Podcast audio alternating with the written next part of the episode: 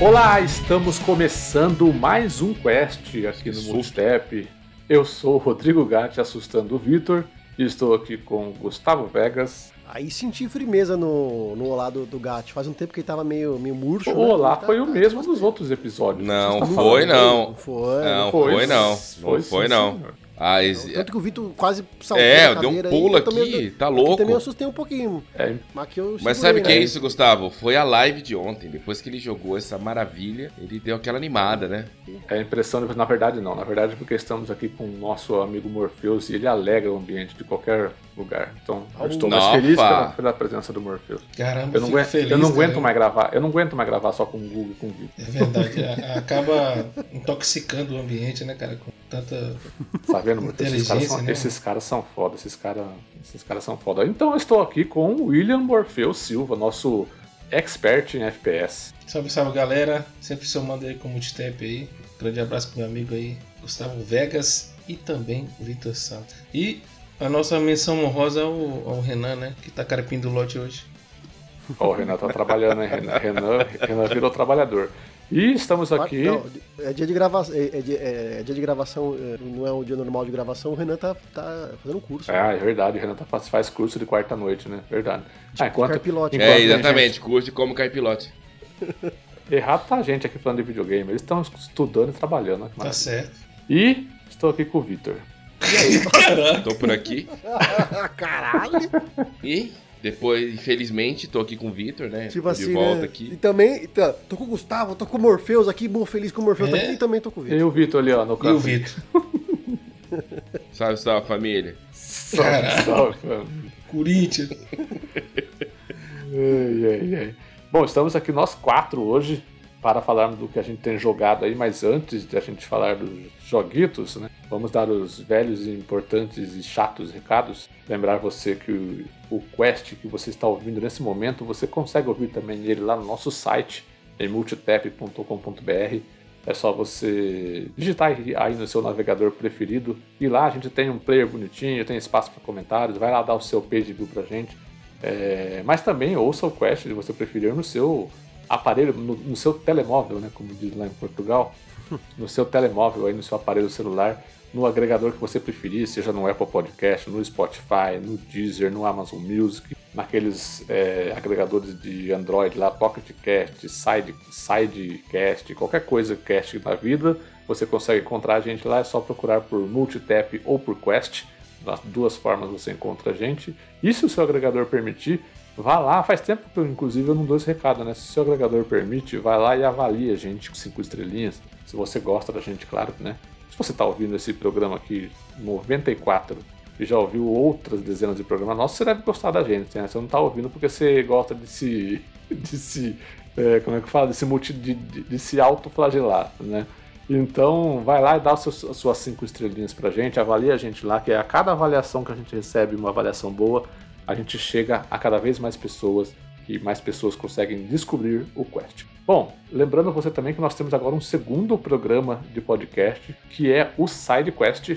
Ele tá um pouquinho na geladeira aí, faz um tempinho que não sai os programas, mas até o final do ano vai sair mais programa, hein? Segura aí que o SideQuest, na verdade, é um programa de jogos, né, como, como o que a gente vai ter hoje, porém a gente fala de um jogo só, uma pessoa só, ou duas no máximo ali no programa, para rolar um bate-papo, e um programinha rapidinho, assim, 10 minutos no máximo, né, aquela, aquela resenha rápida sobre o que a gente tem jogado aí também de interessante, além dos jogos que a gente traz aqui no Quest. Nós também fazemos nossas lives lá na Twitch, né, falando agora da nossa, da nossa, do nosso, caralho, falando agora do nosso canal da Twitch, twitch.tv barra. Se você curte uma livezinha de noite aí, depois do trampo, trabalhou pra cacete durante o dia, fala assim, pô, vou abrir meu Guaraná aqui, minha cervejinha, e vou assistir uma live, vai lá no nosso canal. idiotas. Oi? Vou dar risada de idiotas, né? É, ou dar risada das nossas piadas, nossas caras de idiota, pode ir lá também, não tem problema. o importante é que você siga a gente e dê o seu sub pra gente, que você pode ir lá por qualquer motivo que você queira, tá? Então vai lá dar o seu follow pra gente na Twitch. A gente começou essa semana a fazer uns testes de live também na Trovo. Enquanto a gente é, continua na Twitch, nós fazemos ao mesmo tempo na Trovo. Então, se você gosta da plataforma lá ou quer conhecer a plataforma, segue a gente lá também. É trovo.live barra. E aí você consegue acompanhar a gente por lá também. Para saber de tudo isso que a gente faz, né, quando a gente vai entrar em live, quando vai sair podcast, segue a gente nas nossas redes sociais, é Twitter, Instagram e Facebook, é tudo arroba.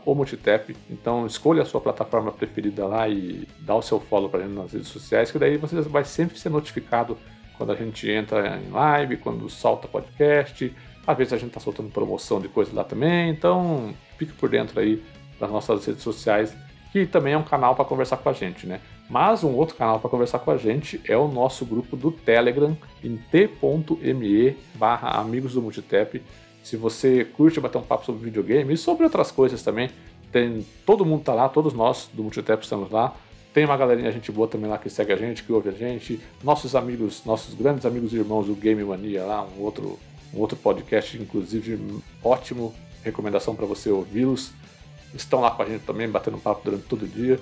Então entre lá no nosso grupo do Telegram. Se você está ouvindo esse programa no seu celular, na descrição do episódio aí tem um link e você já tem o Telegram instalado. É só você clicar nele que ele vai abrir o grupo, você entra lá.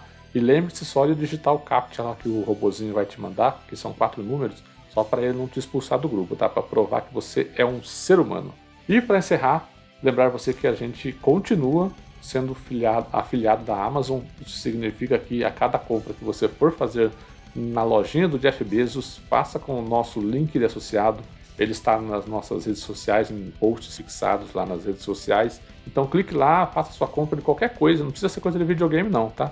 Qualquer coisa que você for comprar na Amazon, faça com o nosso link e ajuda a gente a ganhar uma graninha aí para continuar esta bagaça. Bom, maravilha, terminados os, os recadinhos, vamos, como eu já disse lá no começo dos recados, vamos falar hoje sobre o que a gente tem jogado aí nesse último mês. Bora para a missão.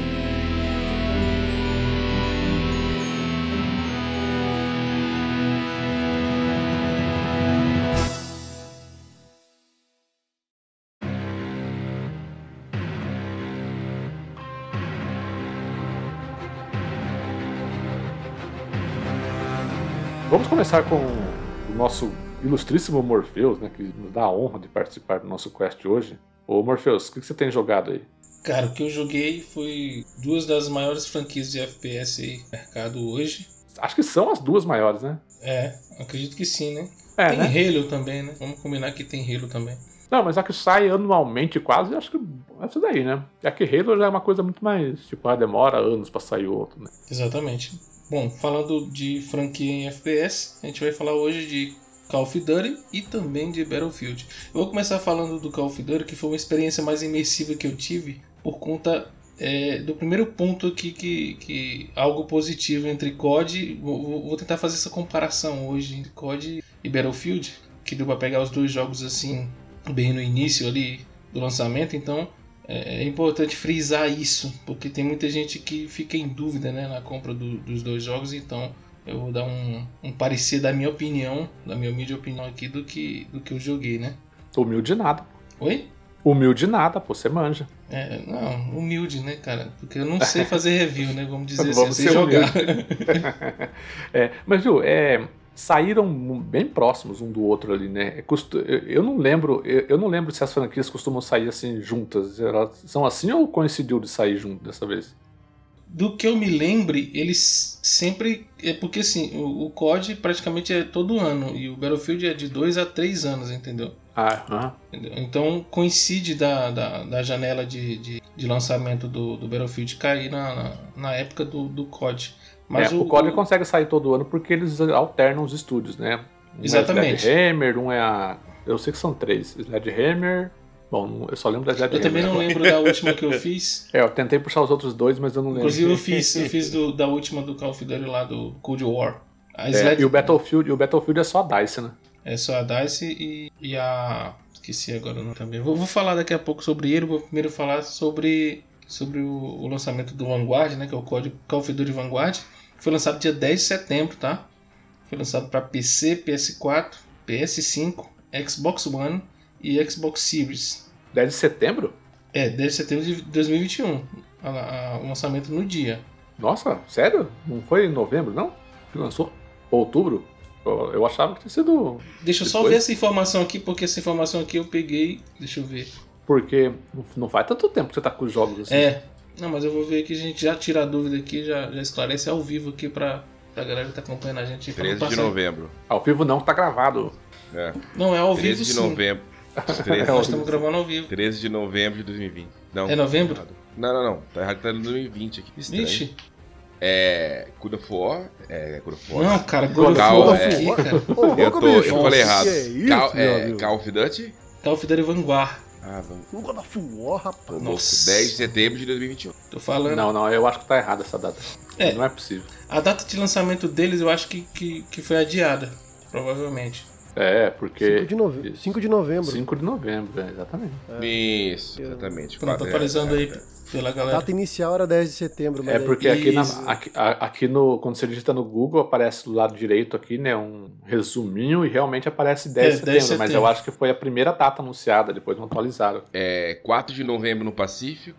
Eu sei que foi bem antes do Battlefield. Battlefield já foi de 19, né? Então, É, foi dia 5, foi dia 5 de novembro. bom, o jogo do Call of Duty Vanguard, como sempre, é uma referência aí em- é, na campanha, né?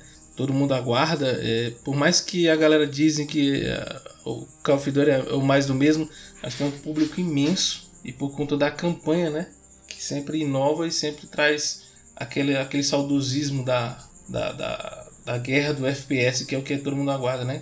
Por mais que seja uma coisa batida, né? Esse negócio de guerra, guerra de a primeira guerra, a segunda guerra, é, é- é um negócio batido, mas todo mundo gosta, entendeu? E dessa vez a campanha do Call of Duty ele veio diferente, ele veio com história de quatro protagonistas: o sargento Arthur Kingsley, o capitão Wade Jackson e o Lucas Ring e a cereja do bolo que pra mim é uma das melhores personagens do jogo é a Polina Petrova, que ela era uma Oh, das era uma das atiradoras da elite soviética, é, denominadas as Damas, Damas da Morte. Quase 309 é, assassinatos é, contra os alemães. É incrível, cara, isso. E existiu de verdade, hein? Ah, é? É uma, é uma história real? verdade, exatamente. Existiam essas Damas da, da Morte aí. Elas juntas é, finalizaram 309, é, 309 inimigos alemães. Incrível. E a história foca basicamente é, nessa parte dela é, com mais intensidade. Deu para perceber isso. Pelo menos na campanha que eu joguei. Eu zerei a campanha em 8 horas. E ele- ela conta a história desses, desses personagens, né? É, o, o sargento Arthur Kingsley, que é, o- um, é um dos, dos líderes, né? E é- é- é- a vanguarda é justamente é, um esquadrão ainda em formação que une o objetivo de concluir uma missão secreta que ele nem, nem eles sabem, entendeu? É uma missão que eles vão descobrir ao decorrer do, do desenrolar da história, entendeu? Ah, esses quatro personagens fazem parte desse esquadrão vanguarda, é isso? Exatamente, por isso que é o nome Ah, vanguarda. Ah, entendi. É como você falou que a moça era russa e o nome do cara que você falou agora parece, Sim, parece o um Arthur nome em Kingsley inglês. é, é- é É. Do, do nono batalhão para, paraquedista da Marinha Norte-Americana. O Wade Jackson, que também é do sexto esquadrão de patrulheiros da, da, da Marinha Norte-Americana, né? O Lucas Rings, que é, que é do batalhão australiano. E a Polina Petrova, que é, que é soviética, na antiga, antiga Rússia. Eu tava pensando que era alguma coisa do tipo cada, cada personagem de um lado da história, assim, sabe, da guerra. Não, é, os quatro personagens estão incluídos no mesmo enredo. Ah, legal. Eles não têm, é, vamos dizer assim, que eles, eles não saem, por exemplo, eles mostram um pouco da vida deles, né, na campanha, mas eles sempre seguem aquela linha até chegar à vanguarda. Por que, que ela chegou lá, entendeu? E a Polina, pra mim, foi uma das melhores, é, um dos, um dos melhores personagens. Inclusive, ela é interpretada pela que era a Laura, La- Laura Bailey, que é a mesma que faz a intérprete da, Da Ellie no Last of Us. A da Ellie, não, da Abe, né? A Laura é, É, da ah, é Abby. verdade, isso, é verdade. É, é. A Ashley Johnson, que é a Abby. É, é, que é a Ellie. Caralho, eu tô confundindo tudo. Né, Hoje estamos todo mundo confundindo tudo aqui. É. Ela é a mesma intérprete da, da- E ela é muito. Cara, ela é muito empoderada, entendeu? Eu achei muito bacana essa parte deles trazerem esse tipo de conteúdo, assim, uma mulher sendo uma. Uma das protagonistas, né, cara? Essa parte da campanha foi bem bacana. E. É, mais- é legal, né? Ainda mais um jogo de, de, de, De guerra, FPS, assim, né? Que De é um guerra, negócio mais exatamente. masculino. Inclusive teve muita. Eu lembro quando lançaram Battlefield 5, né? Que teve muita polêmica em torno da, da mulher que ficava na capa do jogo, né? Que o pessoal fica. Os, os nerdola do, do Twitter falavam assim, ah, mas mulher não luta na guerra, bababá, bababá, e os caras lá falando... É porque naquele pô, contexto do Battlefield 5, né, realmente eles incluíram a, a mulher como personagem histórico. E naquela época, e ela, é, é, esse personagem não existiu, né? O fato sim, sim, que o Vanguard traz agora. Ali. É, sim, exatamente. O fato do Vanguard agora trazer essa representação feminina é bem mais forte por conta da, do fato de que realmente isso existiu, entendeu? A história real, né? É a história real. No Battlefield 1 também tinha mulher também. Que acho que no Battlefield 1 chega naquilo Cara, que o eu falou. não lembro. De, e de vários personagens, cada um numa, numa guerra diferente, ou num momento diferente, não que eles calavam, aliás. Eles... Ah, sim, mas é, a campanhazinha do Battlefield 1, eu lembro que eu joguei na época, que a gente recebeu, é, era basicamente, é, sim, era tipo, você lutava, pegava com, é, lutava com italiano, depois lutava com americano, depois lutava com inglês lá, né, vários, vários lados da guerra, é, só que era basicamente, as histórias eram muito, muito, muito rasas, era basicamente um tutorial de luxo ali, né, Praticamente tu já tava no meio da guerra e tu só tinha que fazer os objetivos com aquele personagem, era isso. Isso, era basicamente isso. Era uma coisa bem. um segmento bem curtinho de história com cada um assim para mostrar as mecânicas de jogo, né? Ah, com um você ia de um tanque, com o outro você entrava mais combate corpo a corpo e assim ia. Entendeu? Entendi. Inclusive essa. Mas, mas continue, Morfeu, a gente interrompeu você. Não, bacana. É, inclusive a, uma das atiradoras de elite mais famosas, inclusive foi até lançado o filme dela. Eu assisti um filme dela em alemão, cara. Ela só que tava legendado, né? E contava a história dessa, dessa, dessa, de uma das mais notáveis de todas, que era a Lyudmila Pavlichenko, que era conhecida como a Dama da Morte. A partir dela que foi, foi designado uh, as Damas da Morte, entendeu? Ah, legal. E foi um, ela, ela registrou nessa, nessa, nessa época 309, é, 309 eliminações de extermínio lá contra os nazistas na época. Incrivelmente. Era uma habilidosa mesmo na, na sniper. Inclusive, é, tem cutscenes da, da, da Polina Petrova que mostra bem como é que ela, ela enganava os inimigos e fazia com que eles ficassem atordoados, sem saber onde é que ela andava, entendeu? Ela era tipo uma sombra. Muito bacana essa parte. Adorei bastante a campanha. Os gráficos incríveis, a dublagem excelente. Para o nosso idioma, pelo menos, casou muito bem os personagens. Eu acho que escolheram a, a galera que trabalhou na dublagem do, do Vanguard foi, foi uma das melhores que eu já encontrei é, no, no, no, Call of Duty. É, gostei bastante do Cold War, mas esse Vanguard, ele, apesar de não ter tanta expectativa dele, talvez eu tenha me surpreendido por causa disso. E foi incrível. É, toda a campanha eu joguei. Traz poucas novidades, claro. Traz mais um, um jogo de FPS que já foi bem trabalhado no Cold War. E eles aprimoraram isso somente com os gráficos da nova geração que Tive a oportunidade de jogar na, na, na geração do Series e também joguei no One para me dar uma, uma sacada de como era o jogo, né? E vou contar para vocês, cara, mudou pouca coisa, né? Apesar da, da, da, qualidade do Series ser superior, mas ele não deixa de desejar também para quem for comprar o jogo no, no, Xbox One, tá bom? Tá bem otimizado. Tá bem otimizado. Depois da Ô, campanha. Morpheus. Sim. Eu lembro do trailer, eu acho que foi do Call of Duty que tinha uma mecânica nova de agarrar o inimigo com barreira humana. Isso, isso tem no jogo ou foi só no trailer? Cara, isso já existia no Cold War, certo? O que, o que, o que melhorou isso, que era justamente o que eu ia falar agora, que era o multiplayer, entendeu? No multiplayer acontece isso. Que tu pode é, agarrar o inimigo, fazer ele de escudo e fazer algumas kills ali. Entendi. No multiplayer? É, multiplayer. Legal. Só que Legal, você tem que ter né? o time, né? Tem que ter o time direitinho. É, imagina que deve ser um negócio Já difícil de implementar no multiplayer, porque É, uma é, é que aquela eu, velha questão, né? Você tem, que, você tem que meio que tentar adivinhar o comportamento do jogador quando ele, quando ele tá no meio de uma partida. É porque no multiplayer, quanto menos cliques tu fizer, melhor. Então, acontece que todo mundo tá uma correria louca, porque a maioria dos modos do multiplayer do, do, do Cold War, do Cold War não, do, do Call of Duty, é movimentação. Você tem que ter movimentação, entendeu? Não tem esse negócio de ficar ali parado é, recarregando uma arma. Tipo, tá esperando. Tem, um, tem, um, tem uma caixinha de arma ali, você vai ficar ali segurando o X pra recarregar a arma inteira, entendeu? Tipo, aqueles segundos ali tu perde e morre. entendeu? E o que eles tentaram fazer aí ficou tipo diferente, entendeu? Pra, pelo menos pra quem tenta fazer isso, eu nunca consegui fazer, né? Porque não dá, né? Muita correria e tal. E os modos são sempre aqueles modos curtos de mapa abarrotado, onde o, onde o respawn tu já nasce na frente do inimigo. É, isso que eu ia falar, tipo, apesar da mecânica existir, o jogo pro- proporciona isso, dá, dá pra você fazer isso? Porque, é porque foi o que eu falei. Dá tipo, quando eu- você consegue dar um respawn na sua base, entendeu? Geralmente quando a sua base está um pouco afastada, se um inimigo tentar invadir, você tem a facilidade de poder fazer isso. Por quê? Porque ao momento que você for fazer isso, você não vai ter nenhum inimigo à frente, porque tua base tá ali e tem muita gente do teu time, né? Uhum. Agora você chegar lá na base do inimigo e tentar fazer isso, né? É quase impossível, né? É, porque você tá sob fogo de não só uma pessoa, né? Provavelmente você vai estar É. muito mais gente mirando em você. Mas, mas, por exemplo, depois quando você consegue fazer isso, o jogador que é pego, o que, que ele, ele tem como opção conseguir se desvencilhar, fazer Não. alguma coisa assim? Não? Ele Pegou fica- já era. Ah, é? Pegou já era. Legal. E aí, Eu tipo assim.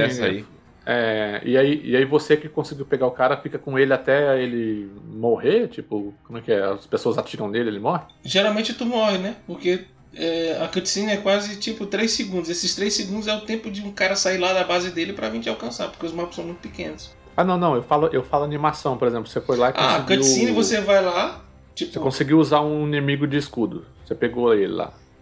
É, pronto, você conseguiu, ele sofreu dano, já era. Ele já, já, já cai no chão e você segue Ah, em frente. entendi, é. Não tem entendi, como entendi. Por um você tempo, levar um- ele- Um tempo limitado ali. É, não. leva ele infinitamente. Vamos dizer que você consegue fazer isso só com, com um player à frente, por exemplo, um inimigo à frente. Se o inimigo te der dano, o dano que você receber tá recebendo o inimigo, o, o inimigo que você tá segurando, né? E pronto.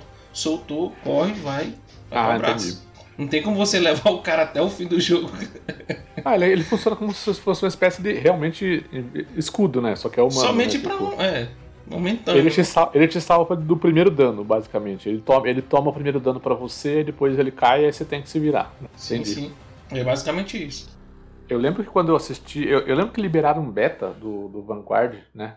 Eu lembro que me destacou mesmo a questão dos gráficos. Eu achei o jogo bem bonito e tal. E eu senti, eu senti assim, é, eu acho que obviamente tem a ver com a questão da temática, né? Por ser uma temática de, de, velha, é, de guerra antiga, né? Não guerra moderna, né? Como, como vinha sendo o COD, pelo menos os últimos CODs aí. É, eu, eu, pelo que eu, eu, eu não joguei, né? Tô falando só do que eu vi em, em gameplay, em trailer, essas coisas. Eu senti uma jogabilidade mais pesada, assim, parece que atirar, fazer as coisas com as armas é tudo mais demorado, tudo mais lento do que do que era nos códigos an- anteriores. Você sentiu isso também? Você achou que isso afetou alguma coisa? É, realmente o loadout, quando, quando eu recebi a beta, eu joguei a beta, né? Só não atingi o, o limite da beta porque eles não deixavam passar do nível 20, né? Mas joguei quase 10 horas de beta, foi muita coisa. 10 horas de beta é, é quase, sei lá, pra mim é uma eternidade, 10 horas. Ah, é, né? Tipo, somente de modo multiplayer, né? Exatamente. Mas eu quis, eu quis jogar para justamente ter um pouco de noção do que viria o jogo completo, né? E eu confesso pra ti, Gat, me decepcionou bastante o, o gráfico na beta. É, se, se a beta tivesse lançado o jogo com aqueles gráficos, o jogo não seria tão bom no multiplayer, entendeu? Eles deram Ah, uma que bom que- otimizada Que bom que melhoraram, então. é, final. melhoraram bastante. E o que eu vi foi, como você falou mesmo. Quem pega o jogo, é, é, vamos, dizer assim, ele pega o loadout default, né, que chama, né, quando você recebe o jogo e, e acaba não mexendo nas configurações, né, ele fica default, né. Uhum. E para quem pegou o jogo dessa forma, o jogo tava muito pesado. Você tipo, parece que parecia que você dava três passos e, o- e o seu inimigo dava 20, entendeu? É só questão Parecia de movimentação. É. Exatamente. É só questão de movimentação mesmo.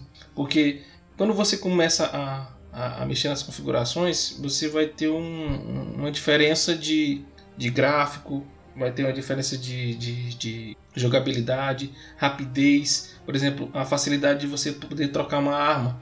Você pode optar em trocar um botão do controle e deixar aquilo automático. Por exemplo, você passou por cima do, do- do- do, eh, da munição e ele já recarrega para você do que você ficar parando e segurando X para carregar, entendeu? Então é uma questão basicamente usual, uma coisa bem individual aquilo ali. Eu acho que essa é a diferença de, de quem joga realmente FPS e quem entra no jogo para conhecer o jogo. Teve muita gente que reclamou que era impossível entrar na beta para matar alguém. Às vezes matava uma pessoa num jogo de 25 minutos, entendeu? Uhum. Tipo E- eu. É, mas aí a gente entende né, que você está entrando basicamente num ambiente hostil, né? É. Tem nego ali que já tá, tipo, com sangue nos olhos e nem dormiu jogando aqui. Ainda mais na beta, que é uma coisa gratuita, né? É. O modo E multi... O que você fez na beta, ele levou pro jogo? Eu consegui algumas. algumas. é, algumas. alguns loadouts de arma e de al- alguns. Mas o nível não me foi. engano- Não, o nível não foi, não foi não. Mas o Eu nível. acho isso uma sacanagem. A não ser quando é caso de teste mesmo. É porque o Caso nível se renova, Vitor, de acordo com a season, né? Ah, entendi. Entendeu? O nível ele, ele faz com que você queira jogar o jogo para você atingir aquele nível de XP, por exemplo. É, a season foi lançada agora, aí tipo quem compra a season uma vez tem a oportunidade de jogar ela inteira. Se você conseguir atingir o nível 100, é, automaticamente você consegue o XP para comprar a próxima season, entendeu? Sem você Ah, gastar eu o seu lembro dinheiro. disso no Warzone. É, basicamente isso. O Warzone também tem a, a Season, né? Inclusive foi atualizado hoje, se eu não me engano, foi hoje. Foi atualizado hoje para um novo mapa aí, já seguindo a linha do Vanguard. Mapa do Pacífico, né? Exatamente, o mapa do Pacífico. Eu não joguei ainda, não tive contato, tava jogando Halo. Mas vamos lá, continuando aqui. Só, só umas, umas especificações aqui sobre os mapas, né? E também sobre o- os jogos rápidos que tem no, no multiplayer. Vou falar bem rápido aqui pra gente não tomar muito tempo aqui. É, tem mata-mata em equipe, tem dominação, baixa confirmada, localizar e destruir, patrulha contra todos, zona de conflito, que pra mim é uma das melhores, e chip house também, que é aquela aquele tipo no quintal praticamente. Você tá ali no seu quintal jogando contra 16 jogadores contra 16. entendeu? É incrível. Tu dá um respawn e o cara já tá ali. Antes de tu dar o respawn, ele já tá te matando, entendeu? Ele vem com Não é 16. incrível, não. É incrível, cara, porque é uma loucura. Se você tiver uma arma rápida, você consegue. É porque nas configurações da gente, por exemplo, automaticamente você atirou em um, virou, já tá pegando o outro, entendeu? é, não tem como, cara. Você tem que ser muito rápido. É, vem com 16 mapas bem estruturados, obviamente, né? Como sempre veio no Modern Warfare. O jogo traz 38 armas, mas de acordo com a season vai, vai aumentando isso. O que vai melhorando, vai, vai jogando aquelas armas de season, né? Tipo, te dá 5 a, a 4 armas basicamente em cada season.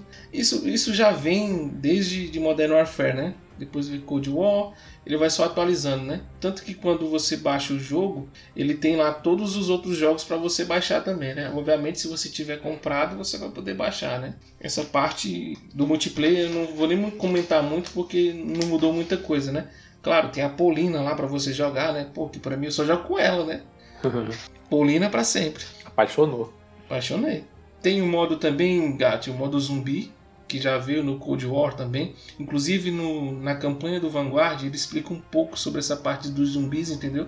Que é justamente uma interligação com, a, com o Cold War. Por exemplo, Ah, é- ele contextualiza meio que história, ele conte- exatamente. ou Na história ele con- contextualiza explicando isso você vai ter que jogar para saber qual momento do, da campanha. Ele tenta te dar uma razão do porquê ter, ter, o, ter o modo zumbi, porque existem zumbis, né? Exatamente, porque o modo zumbi apareceu ali no, no, no Cold War, né? Uhum. Então, a- se, se a gente for seguir a linha, a linha cronológica, o Vanguard veio bem antes do, do, do Cold War, então ele de- dá aquela deixa ali no meio da campanha para você entender sobre o modo zumbi. O modo zumbi não veio, não veio com muita coisa não, tem um ponto alto, é, são, são as armas, basicamente que são direcionadas para aquela época, né? Aquelas armas antigas que, que quem joga o FPS já está acostumado a ver ali no, no BF, né? O BF já trouxe o BF1 e o BF5 ali, duas, duas vertentes ali. E também vem com o Azone, né? Que todo mundo já conhece o Azone aí, sempre contemplado. É, nesse fato aí aconteceu é, o fim de Verdansk, né? No Azone. E já deu início ao Pacífico, né? Que é o novo mapa. Que na época do Cold War eles só envelheceram o mapa do. Envelheceram não, eles é, regrediram o mapa de Verdansk, né? Eles trouxeram o mapa para a época do Cold War. O, o, e- o Warzone. Tem dois Warzone? Tem o Warzone do Vanguard e o Warzone do Cold War?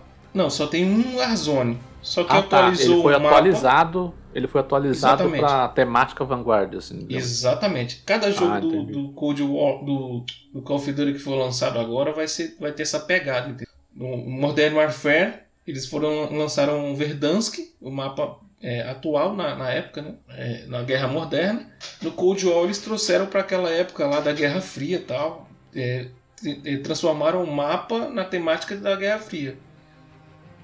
Inclusive algumas estruturas lá que, que eram feitas, por exemplo, um estádio de futebol, na época da Guerra Fria ele ainda estava em construção, entendeu? Era, isso era uma das diferenças do, de mapa. E nesse caso agora veio um mapa novo, que é o mapa do Pacífico lá, que está muito esperado pela galera. Bom, eu acho que esse resumo final aqui, eu acho que complementa que a, a minha o que eu tinha botado em pauta aqui para falar sobre, sobre o Call of Duty Vanguard. Uma coisa só, é, que, que acontece, pelo que eu vi, assim, pelo que eu li, né, que aconteceu nos dois jogos, né, tanto no Vanguard quanto no Battlefield que você vai falar. É, eles não foram muito bem recebidos pelos usuários, né? Tiveram notas baixíssimas no Metacritic lá. O que foi que aconteceu? Eu acho que não foi nem tanto pelos usuários, Gato. Eu acho que foi pela crítica mesmo do. Ah, foi mais. Ah, foi a crítica mesmo também? Eu, eu, eu tinha entendido que eram nota de usuários que tava baixo. Porque o Warzone foi uma inovação de, de Battle Royale que, que depois do Fortnite, cara, é uma sensação, cara. Tem gente que hoje tem. Ele, o cara compra o Xbox Series S e Series X para jogar Warzone, cara, entendeu? O cara só joga isso, não joga nada mais do que isso. A crítica é geralmente por conta de alguns usuários que já jogam a franquia e tipo assim, quando tem uma novidade, quando tem um negócio diferente, o que ele está acostumado ali, ele vai ter que se adaptar novamente, entendeu? Então é sempre uma crítica, vamos dizer assim, construtiva, mas a, o Call of Duty ele, ele tende a ouvir mais o, o cliente final, o jogador, entendeu?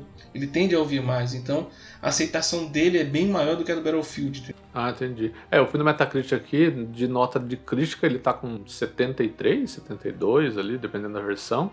É a de usuário mesmo que pega o negócio, porque tem 1028 notas, por exemplo, a versão de PlayStation 5 do Call of Duty Vanguard, e a nota é 3.8. Galera, odiou. É, imagine quando você colocar do Battlefield, hein? Vou falar de Battlefield aqui.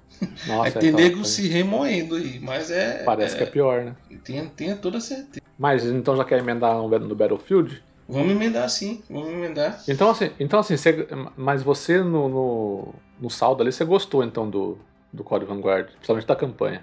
O Código Vanguard, o, o Call of Duty, ele sempre traz uma campanha é, que faz com que a gente goste do jogo, entendeu?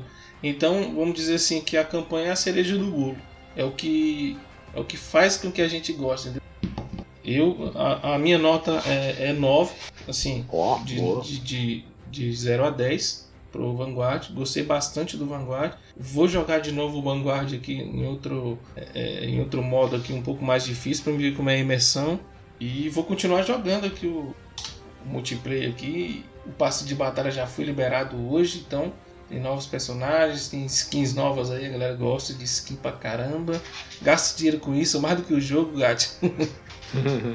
e eu vou continuando aqui com a Polina e a gente finaliza o código Vanguard aí. Call of Duty Vanguard. Beleza? Diga lá. Matheus, posso dar. Posso dar uma de João, ou seja, dar uma de chato? Pode Por falar, que cara. Que... Por que que não levou o 10? Cara, eu acho que. Porque 10 é um jogo perfeito, não é um jogo perfeito. É, não, sei, mas é, essa é a intenção da pergunta, né, Gatti? Se você conseguiu entender o conceito aí, se faltou você ouvir melhor, mas por que, que você não deu esse um ponto a mais aí pra, pra virar 10? O que, que você acha que faltou para ele ser um jogo perfeito, para ver se o gato entende melhor? Cara, o que realmente faltou no jogo perfeito, eu acho que é essa falta de, de, de por exemplo, eles colocam uma campanha ali, por mais que a, a campanha seja bela, tenha, tenha um ótimo conteúdo, tenha um enredo bacana, eu acho que a campanha é muito pequena, Vitor, por um negócio tão grandioso, entendeu? Eu acho que eles poderiam, sei lá, cara, eu acho que eles poderiam é, implementar mais alguma coisa, não sei, cara. Eu acho que deveria demorar mais a campanha. Eu acho que isso Quando você olha bastante. assim, eu acho que tanto com o Call of Duty como com o Battlefield, todas as campanhas que eu joguei, chega uma hora que você já tá cansado daquela mesma coisa, né? Mesmo a, a última campanha do Call of Duty que eu zerei foi do Warzone lá, né? O, não, o Warzone é uma coisa. Não, não, não. Você jogou Modern ah, Warfare. Isso, isso, isso, é. Então, e que foi lá listão né, e tal, né? Assim, chegava no final já tava cansado já daquela repetição, porque ele é totalmente linear, né? Então será que não é por isso que é tão grande? Cara, eu acho que não. Eu, eu, eu acho que é porque você talvez não, não goste muito de jogar aquilo frequentemente. Eu gosto de jogar a campanha, eu gosto de ficar ali vendo. Cara, às vezes eu demoro uma campanha muito mais do que eu, que, que era para fazer, entendeu? Porque eu tô ali analisando, eu tô.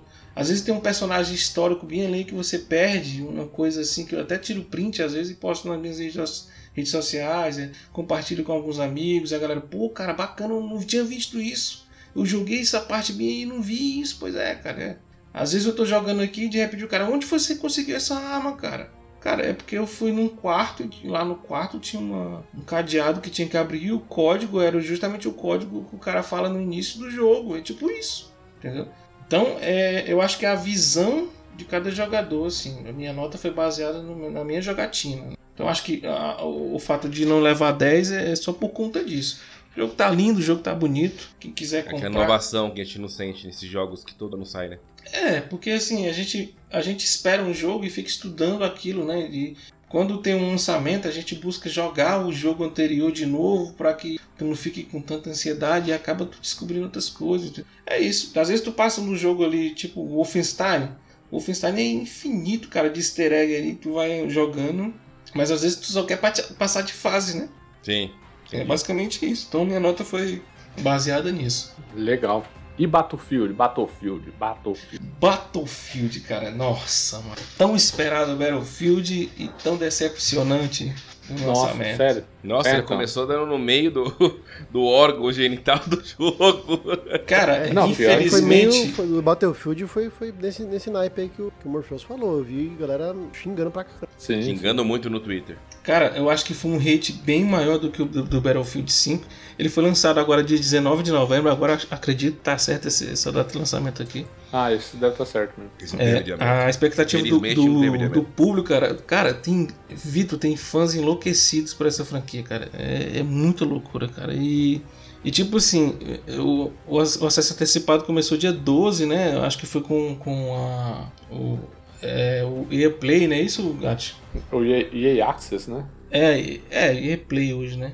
Ah, não, é EA Play agora chama. É, é isso, EA Play. Eu tô falando que tá dentro do Game Pass, né? Cara, foi uma loucura, né, cara? O jogo já, já se passa no, no, é, no futuro próximo, né?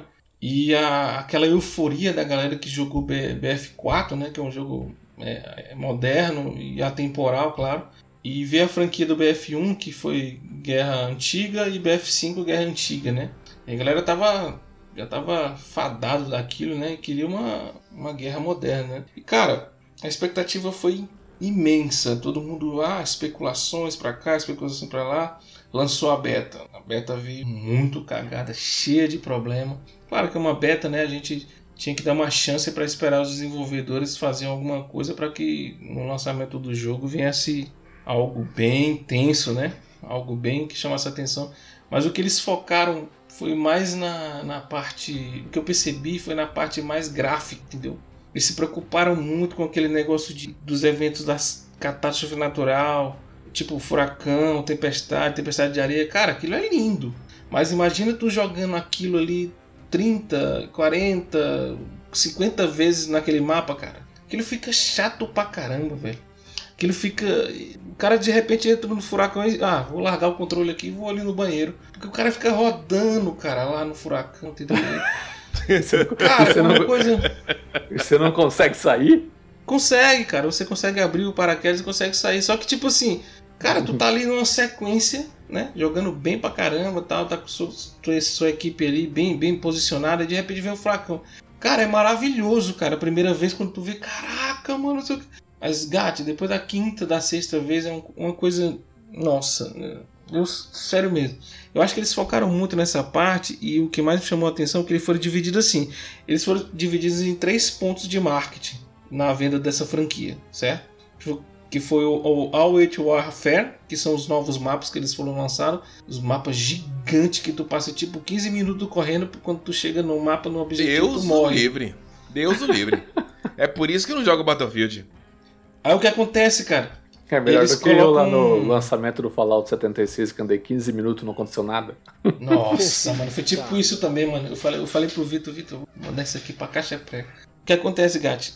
Eles colocam 128 jogadores, 60 negros de cada lado. Nossa senhora. 64. É muito grande, cara. É muito grande. Aí tu vai e enfrenta esses eventos, né? O jogo veio, graficamente veio muito bonito, com várias inovações gráficas. Gráficas jogabilidade é, é, às vezes é impossível você jogar um jogo, cara, que o bot é melhor do que você, entendeu? Às vezes o, o, o bot chega a ser tão chato porque ele te cerca, entendeu? Vários te cercam. Cara, e fica muito estranho tu jogar contra bot porque se tu pegar um ponto cego deles, tu mata tipo 25 bots deitado ali. Só vem aparecendo, vem dropando. É, vai matando e vai aparecendo a mesma. Cara, isso é, é tipo assim, muito chato para quem só farma a arma, entendeu? Dá pra farmar uma arma ali, dá pra dourar uma arma, dá pra fazer um negócio, dá pra. Eu acho que. Não sei, cara. Eu acho que deveria ter, ter uma, uma consciência melhor sobre esse tipo de, de, de conteúdo nesses mapas, entendeu? Eu joguei esse mapa é, Warfare, Warfare, né? Que é, o, que é o mapa. Que é o principal, né? Que, que lança esses novos. Ele lança os novos jogos, o novo mapa e também a, só tem, só tem dois modos que eu achei estranho, que, que é conquista e ruptura. Esses dois modos aí são os modos que eles colocaram ali em, em, nesse, nesse modo, né? E também tem um, outro, tem um outro modo que é o modo Hazard Zone, né? Que vai dar merda, não vai ir para frente de nada, que eu também acho. Que é a mesma coisa do, do daquele modo Battle Royale lá do, do Battlefield 5, que eu acho que ninguém conhece praticamente. O Hazard Zone foi anunciado e de fato é uma espécie de Battle Royale, só que os pontos dele são diferenciais. É, como é que eu posso afirmar? É, o modo não atinge o 100% do seu potencial como, como Battle Royale, até porque ele é pago, né? E quem tem o Battle Royale é, de graça, obviamente, vai optar por isso. E, comparado a, a, a um Warzone, né? A um Fortnite. Isso aí foi, foi muito estranho para mim, esse, esse modo Hazard Zone. Acho que eles querem implementar algo que que a franquia, que a, que a comunidade do Battlefield não, não gosta de jogar, entendeu? A galera quer aquele mapa fechado como se fosse o COD, só que fosse Battlefield, entendeu? É tipo isso. Ele quer um shipment que você consiga matar 32 pessoas barra 7. E a galera tá reclamando muito disso, entendeu? E pior que tem gente que tá reclamando que só tá vendo o jogo pelo YouTube, né? O que mais, que mais é, entristece a comunidade é essa. Se você gosta da franquia, compre o jogo, jogue o jogo, tome sua opinião para si. E se você não quiser o jogo, a, pelo menos a Xbox ela, ela, ela pode ressarcir você, né? Se você pedir o reembolso, né? É, quanto tempo tem para arrepender reembolso mesmo? Ah, eu acho que. É eu uma semana, se... né? Eu é acho que é. é eu acho que é. Geralmente é isso. Uma, então, mas eles analisam quantas horas jogadas também, horas viu? Também. É. é. isso que eu ia falar também. Eles analisam é, o tempo e questão de horas. E o ponto-chave que Pega eu com... aqui, eu vou comprar o jogo, zero jogo. O jogo tem lá 20, 10 horas de campanha, zero em uma semana e peço reembolso, não. É pra quem é assinante do Game Pass Ultimate, quem tem incluso o EA Play, ou é assinante do EA Play, tem 10 horas de demonstração. Exatamente. Inclusive, essas 10 horas foi, foi, você pode jogar o jogo antes do lançamento, né? O cara joga antecipado, joga é. as 10 horas, testa, se gostar, compra. Tem, tem desconto ainda. Jogar as 10 horas lá. E tem, tem gente que tá burlando aí, né? Tá, tá jogando mais de 40 horas aí, com várias contas aí, tá criando conta do filho, da mãe, da tia, e tá lá jogando, usufruindo do jogo, né? Haja assinatura por um real, hein? É. Então, então acho que todo aquele, porque eu lembro que quando teve a revelação né, do Battlefield 2042, com aquele trailer lá, a gente falou, caralho, vai ser uma zona, né? Porque né, é coisa caindo, tornado, é puta, puta merda. E realmente é tudo isso, só que foi um tiro no pé, né? Porque os jogadores não queriam isso daí, essa, essa bagunça. Assim, em termos de, de, de, de gráfico, Gat, é, não, nada, nada a reclamar. O jogo. Eu joguei o, jo o jogo também no, no Xbox One também, né? Uhum. Queria, queria também ter, ter essa experiência de jogar. É, por mais que eu esteja no, no Series S, mas eu joguei também no, no modo que ele libera pro, pro Xbox One, né? E a diferença de gráfico, apesar de ser absurda, mas a jogabilidade é a mesma merda, entendeu? Tipo, você não consegue, cara, nem ter um loadout de arma decente, porque é, muita coisa buga ainda, cara. Apesar das atualizações, eu acho que o jogo tem um potencial grande, só que é, é como é como Cyberpunk, cara. Os caras lançaram o jogo e tipo, ah, vamos, vamos ajeitando no meio da confusão, entendeu? É, Lança... infelizmente para jogo online é uma é um padrão da indústria isso hoje, basicamente. A única os coisa que tá. Os caras vão trocando o pneu do carro com o carro andando. É a única coisa que tá salvando o jogo, vou, vou ser sincero pra ti, é o, o, o modo do portal, entendeu? Que é o, que, é, que o portal ele, ele traz é, um pouco de saudosismo dos modos clássicos de investida, é, dos mapas de. Eu até coloquei aqui, cara. Ele, ele joga aqui o, os mapas de Battlefield 3, o Battlefield 1942 e o Bad Company 2, entendeu? Esses mapas você pode acessar os recursos, armas e as classes do, desses jogos antigos. Você pode jogar, o portal te traz esse, esse modo saudosismo aí, né? É, te traz esses jogos dentro do Battlefield 2042, entendeu?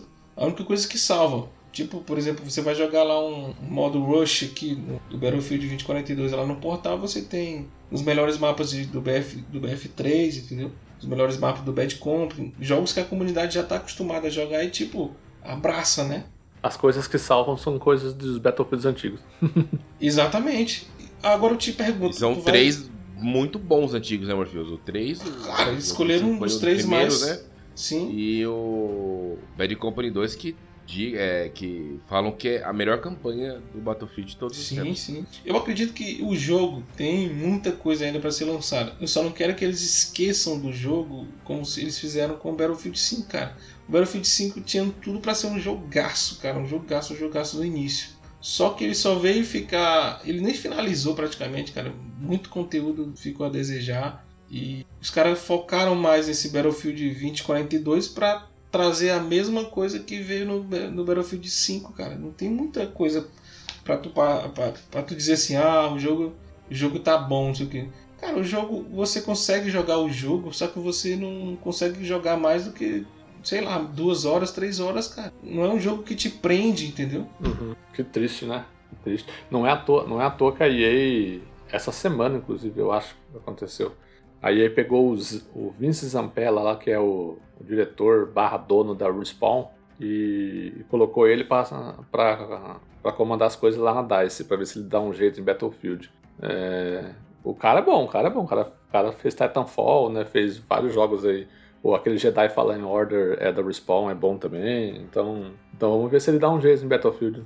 Eu ia perguntar até lá pro Morpheus se ele tinha jogado Titanfall 1, porque como ele comentou dessa questão lá dos bots dentro do multiplayer, né, e é uma coisa que eu tive bastante Titanfall 1 e era, pelo menos para mim, era o momento que eu me sentia bom.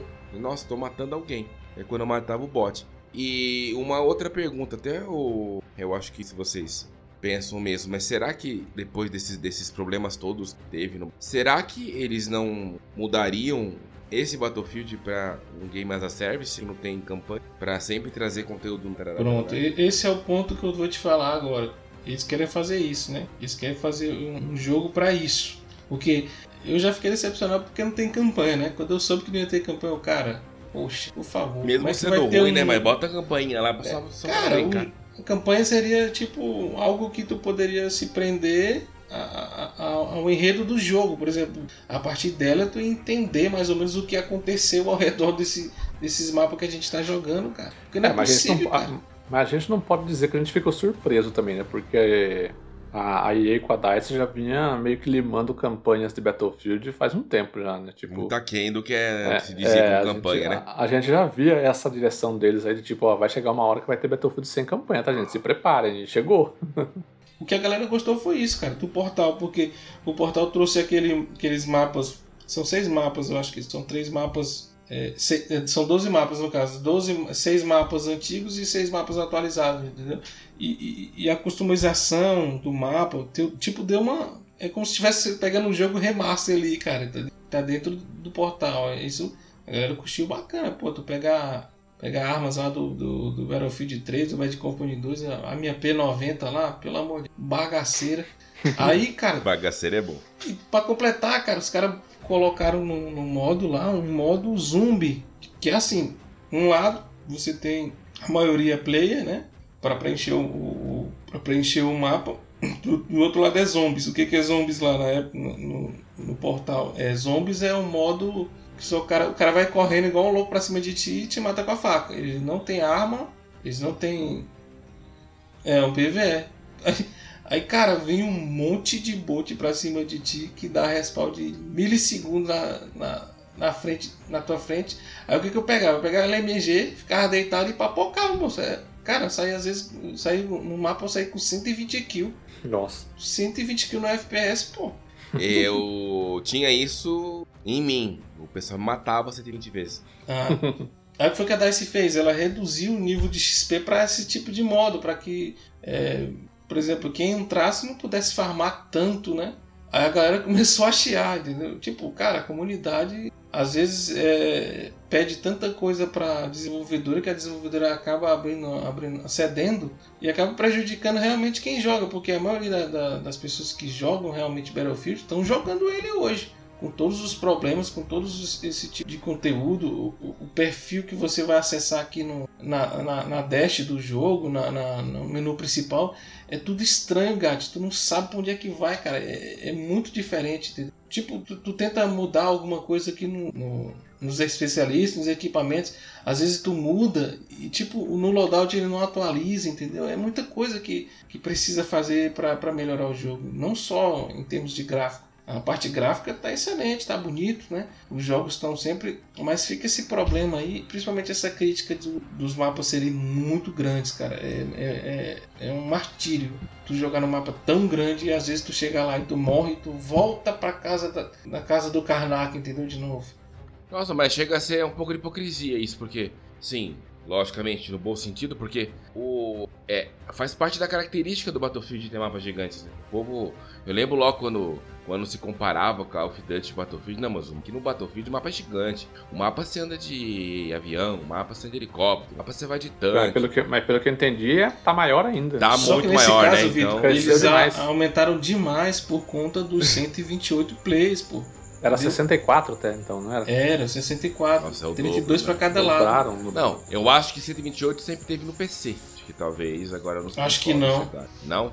Não, não, era eu lembro que no 64 PC era mesmo. bastante, gente. Não, Porque eu eu, tinha muito servidor. Uma coisa que eu, assim, é uma das características do Battlefield e é a minha maior crítica a essa franquia e é por esse meu jogo que eu não consigo me prender ao Battlefield. E, e você falou que é, de todos os jogadores eles têm muita sina de querer farmar level, de querer e isso e, e- isso cai naquilo que eu sempre falo quando perguntam pra mim de Battlefield, eu não gosto, né? Porque ganha aqueles que dão a vida pro jogo. Porque você vai lá e. Porque quanto maior seu level, maior é. Melhor é a arma que você libera. Isso, ao mesmo tempo, ele recompensa quem tá jogando, mas quem não consegue jogar tanto tempo, ou quem chega pra jogar um ano depois.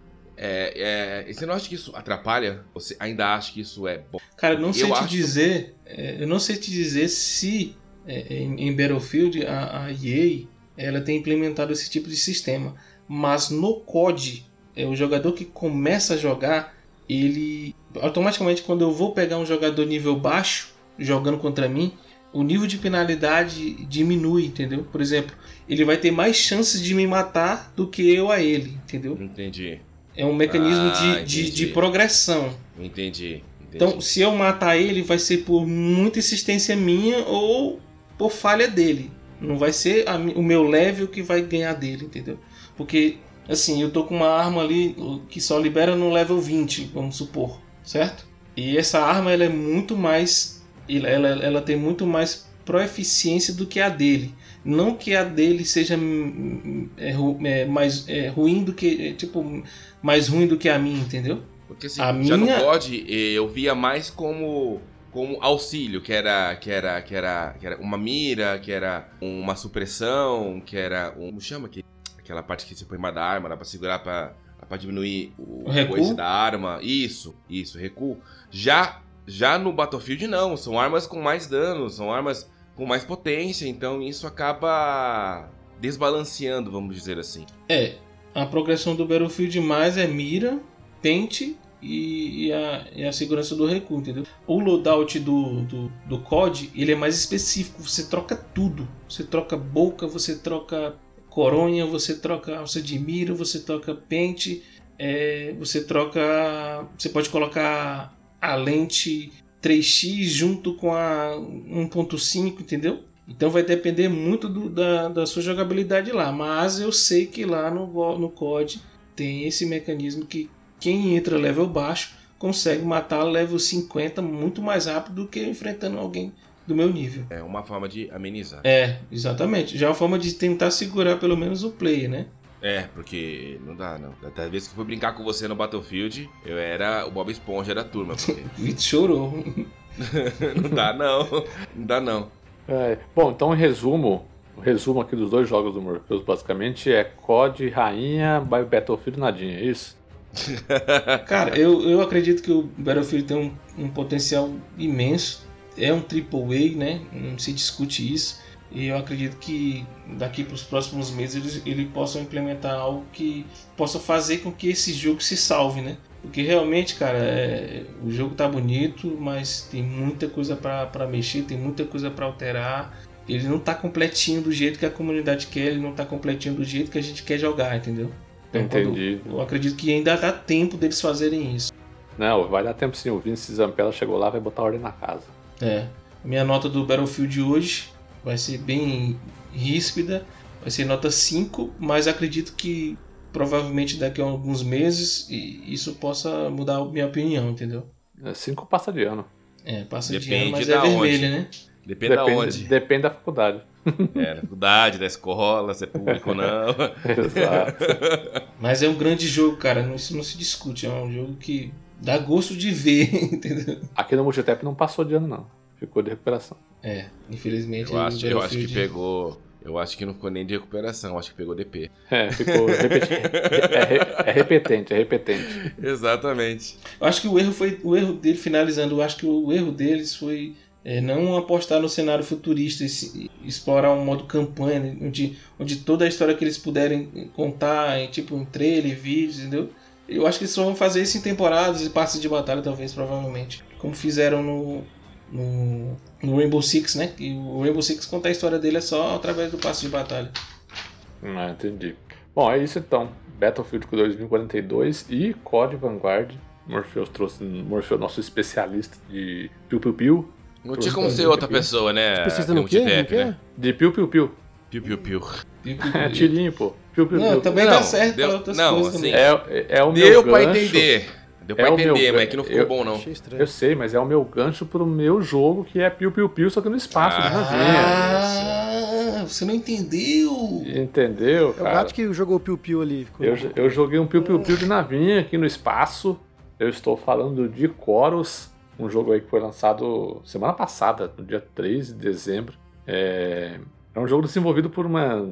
Engraçado que é o primeiro projeto mais ambicioso dessa desenvolvedora chamada Fish Labs. Os caras tinham feito até então só jogo para celular e, e porte do Saints Row the Third lá pro Switch, né? E esse jogo aí, o Chorus, ele é o, ele é o, ele é o primeiro jogo mais ambicioso deles assim para os consoles e, e é distribuído pela Deep Silver, né? Que é, inclusive a Fish Labs agora é uma desenvolvedora da Deep Silver, né? O nome dela mudou para é, Deep Silver Fish Labs, alguma coisa assim. E lançou para tudo, lançou para PC, PlayStation 4, PlayStation 5, Xbox One, Xbox Series. Stadia e também lançou pro Luna, olha que maravilha. Alô, comunidade Alô, do Luna. comunidade do Luna. Nossa, ah, agora a gente falar do Stadia, falar do Luna. é. Bom, mas o que é Chorus? A Chorus é um, um space shooter de navinha, tipo Star Fox, né? Só que pra tentar puxar um pouco mais recente, aquele Starlink Battle. Como é que é? Ah, Como é que é o nome? Starlink. O Google que jogou, não foi? Nós, nós eu, só recebemos. do- eu só lembro do Starlink agora. É, resto é, o Starlink. O Starlink era aquele joguinho da Ubisoft de navinha também, né? É um Star Fox do, de Tabaté. Ele, o, Star- o Starlink. Ah, não, não tinha conteúdo de Star Fox, né? No Starlink, né? Como uma Não. DLC. Não, não tinha. Era um Star Tinha, Fox. é, na verdade saiu pra Switch, né? O Switch ele tinha ali o Isso. piloto do pilotos do Do Star Do Star Fox, Fox, né? tá. Isso, exatamente. É. É, Então, assim, ele é basicamente isso daí, né? Você for puxar pela memória mais recente, aí é um jogo meio que naquela vibe. É, E o que que é, né? Ele, ele é... Ele conta a história da, de uma personagem chamada Nara, né? Que, você, que é quem você comanda dentro da nave, né? É, ela é uma espécie, ela, ela é uma notável dentro do jogo. Notável são as pessoas que têm espécies de poderes sobrenaturais, tá?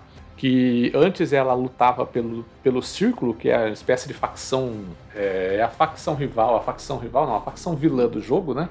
Chamada Círculo, cujo líder se chama Profeta. Ela, ela lutava por eles, né? né, Nessa guerra espacial que existe dentro da história do jogo. E depois, isso aqui não é spoiler, tá? Porque é a primeira cena do jogo. É, depois de um evento muito traumático para ela, em que ela precisa destruir um planeta, ela, ela recebe a ordem do profeta para dizimar um planeta com uma, uma, com uma arma lá, tipo uma estrela da morte dos caras. é, ela entra num ela, ela começa a ressignificar tudo que ela tá, tá vivendo, né? Pelo que ela tá lutando. E aí ela começa numa história de redenção e, e começa a lutar a favor da galera que é a resistência, né? É muita. Essa história aí é muito Star Wars mesmo, sabe? Tipo, tem a, tem a Aliança Rebelde, tem o Império Galáctico. É, essa história é muito, é muito puxada, uma narrativa meio Star Wars, com esses dois com esses dois opostos, né? São os bonzinhos e os maus. É, mas daí a ficção, né? O sci-fi do jogo, ele é muito mais pesado do que Star Wars, que é mais uma uma novela espacial, digamos assim. Ele é uma coisa muito mais pesada. Ele, ele, ele fala sobre a dualidade do bem e do mal, a, é, as escolhas de redenção, escolhas que você faz é que você faz que parece que são boas, na verdade não são, sabe? Ele, tem, ele traz muito essa discussão dentro da narrativa do jogo, tá? É, e aí, é, a Nara, ela nesse processo de redenção, ela encontra a nave que, era uma, que é uma nave senciente, né? uma, uma nave que é, tem sentimentos, ela sente, sente tanto fisicamente quanto, quanto emocionalmente, né? É, aí dentro da história tem tem lá umas missões paralelas para você descobrir como que essa nave foi criada tal, né? É bem, é bem da hora para fazer. E que chama Forsaken. O nome da nave é Forsaken. E aí você se une a ela e aí o jogo realmente começa para você, né? É, isso aí é basicamente. Antes disso, é basicamente o tutorialzinho do jogo, tá? E aí, a partir desse momento, o jogo começa a ter dois protagonistas, né? Porque como a nave é senciente, você, como a Nara e a nave, vocês conversam entre si, eles vão dialogando durante as missões e você vai conhecendo um pouquinho mais da relação deles dois ali, né? Porque eles são como se fosse tipo arroz e feijão, tipo a nave foi criada para Nara especificamente. Ela é, ela, é, eles são é, ligados assim por um elo, assim que a nave só funciona muito bem com a, com a Nara e a Nara só funciona muito bem com a nave, sabe?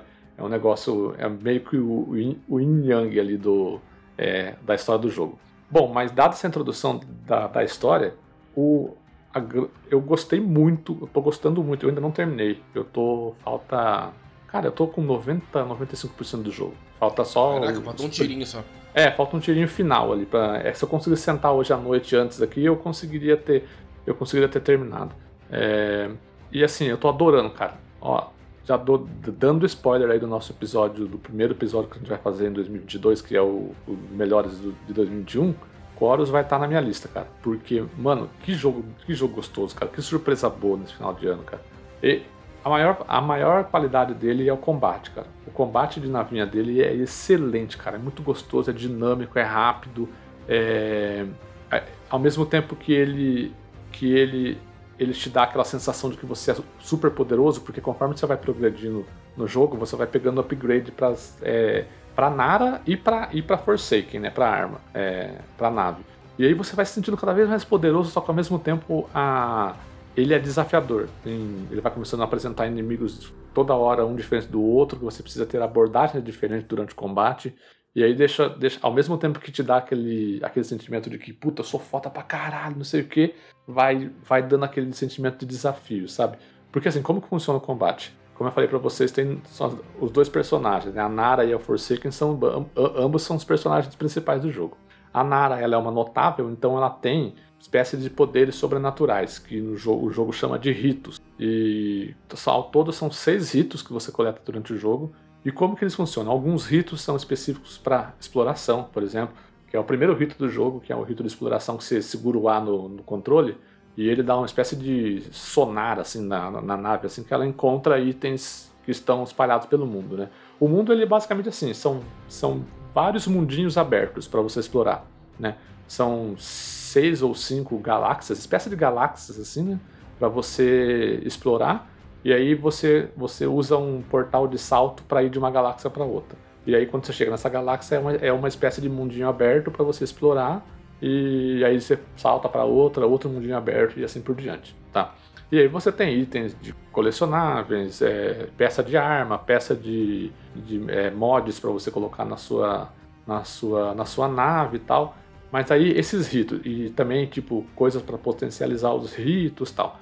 O rito, o que, que ele é? O rito ele é uma espécie de upgrade da Nara. São coisas sobrenaturais, por exemplo, esse é o primeiro rito de você ficar procurando as coisas.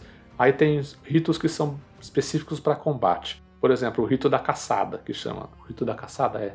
é como que ele funciona? Ele é basicamente um teletransporte em que você consegue se teletransportar imediatamente atrás do inimigo que você está apontando. Por exemplo, você está no meio de um, de um combate lá aéreo lá, e aí você, você vai lá, aperta o B, que é o botão de, desse rito, né? Que ele fica pré-estabelecido como B, né? Assim que você vai liberando os ritos, vão, novos botões vão sendo criados. Você aperta o B, você vai imediatamente atrás daquele inimigo, aí você metralha ele lá com a metralhadora, e aí você já já faz a curva atrás de outro, aperta o B de novo, só que obviamente não é limitado, né? Você tem uma barrinha que, que consome conforme você vai usando essas coisas e você tem que esperar ela regenerar para poder usar de novo. E aí tem, e aí tem ritos que são armas especificamente mesmo, ritos que você, por exemplo, uma, é o rito, da, o rito da estrela, que é uma espécie de arma, é, como eu posso dizer, uma espécie de arma biológica que você solta, você meio que é, desabilita escudos de inimigos específicos, que você não consegue desabilitar com arma normal. Entendeu? Tem um, uma espécie de, de dash que você dá com a, com a nave, que é outro rito também, que você aperta o RB. Essa nave da Dash? Dá, é, é. A nave da Dash dá drift, cara. Essa é a coisa mais linda do mundo. A, nave faz drift. É uma das primeiras coisas que você pega quando você encontra Forsaken é um, é um rito que a nave faz um drift. E ele é muito essencial para combate, porque ele te dá manobrabilidade assim, excepcional. Sabe, você Nossa, tá. Manobrabilidade, sim. Manobrabilidade. Sim, sim. Eu tô só anotando as palavras aqui, só porque o missionário tá metendo. Tô vendo isso aí, mano. Dá tipo uma rasteirinha pra se desviar dos inimigos, né? É, é, é basicamente. Não, é, é, tipo, é tipo um drift mesmo no Forza, quando você faz drift, o carro leva a traseira assim, você, faz, você consegue fazer uma curva fechada. lateral de verdade? Isso é, você aperta, você aperta o LB, a nave ela, ela dá um, uma chicoteada assim com a traseira. Tipo, ela abre uns flaps assim, né? Ela abre uns flaps assim na, em cima da asa, que é meio como se. Como, como os, aviões que a gente tem hoje. E isso no mundo você aqui, consegue desviar eles é- de, de. pra tipo não sofrer dano, é isso? Ou é, ou é algum. Isso, é, você pode utilizar tanto para desviar de golpe quanto para se posicionar mais agilmente atrás de alguém, por exemplo. Enquanto você, por exemplo, ah, ah, você está indo de frente com o inimigo, você não conseguiu, você não conseguiu tempo suficiente para mirar nele e atirar de frente. Ele vai passar por você.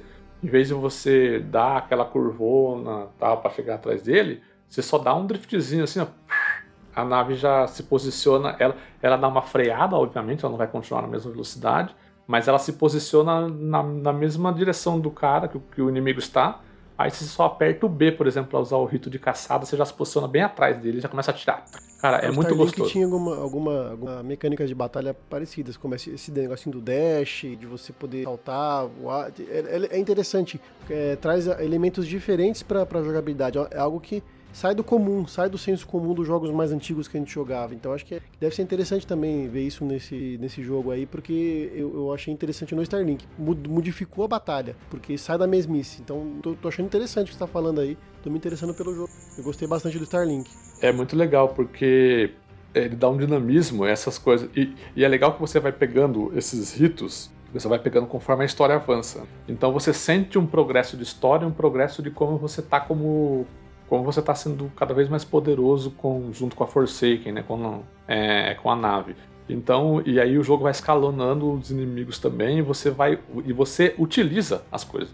Porque assim, é, seria muito fácil o jogo te entregar seis ritos e você só utilizar dois, basicamente, durante todo o combate. Não, você utiliza os outros, porque alguns inimigos, por exemplo, eles são suscetíveis ao, ao rito de, de arrancada lá desse dash, desse dash aí, que você aperta o RB e a nave dá um tipo um, uma velocidade da luz assim e atravessa o inimigo, você dá dano, entendeu? Tem alguns inimigos que você só mata assim. Então você, você tem que utilizar, você tem que meio que masterizar todos os, os usos desses, desses ritos para você conseguir é, combater inimigos, né? E tem momentos que o combate é frenético e tem muito inimigo de todos os tipos variados possíveis dentro do, do local de combate ali dentro do espaço, tá? É, e aí, paralelo a isso, né? Esses aí são os, os upgrades da Nara, e paralelo a isso você tem os upgrades da Forsaken, da nave. Que ela tem três tipos de armas, né? Um é o, a Gatling, né? Que é a metralhadora dela, basicamente. Um é o laser, que ele é utilizado mais para você drenar escudos, né? Por exemplo, tem naves, é, tem inimigos que tem só uma barrinha vermelha. esses em cima dele, assim. Esses são os inimigos que têm só uma vida, um, uma barra de vida comum. Então só a Gatling já dá, já, já dá conta do recado.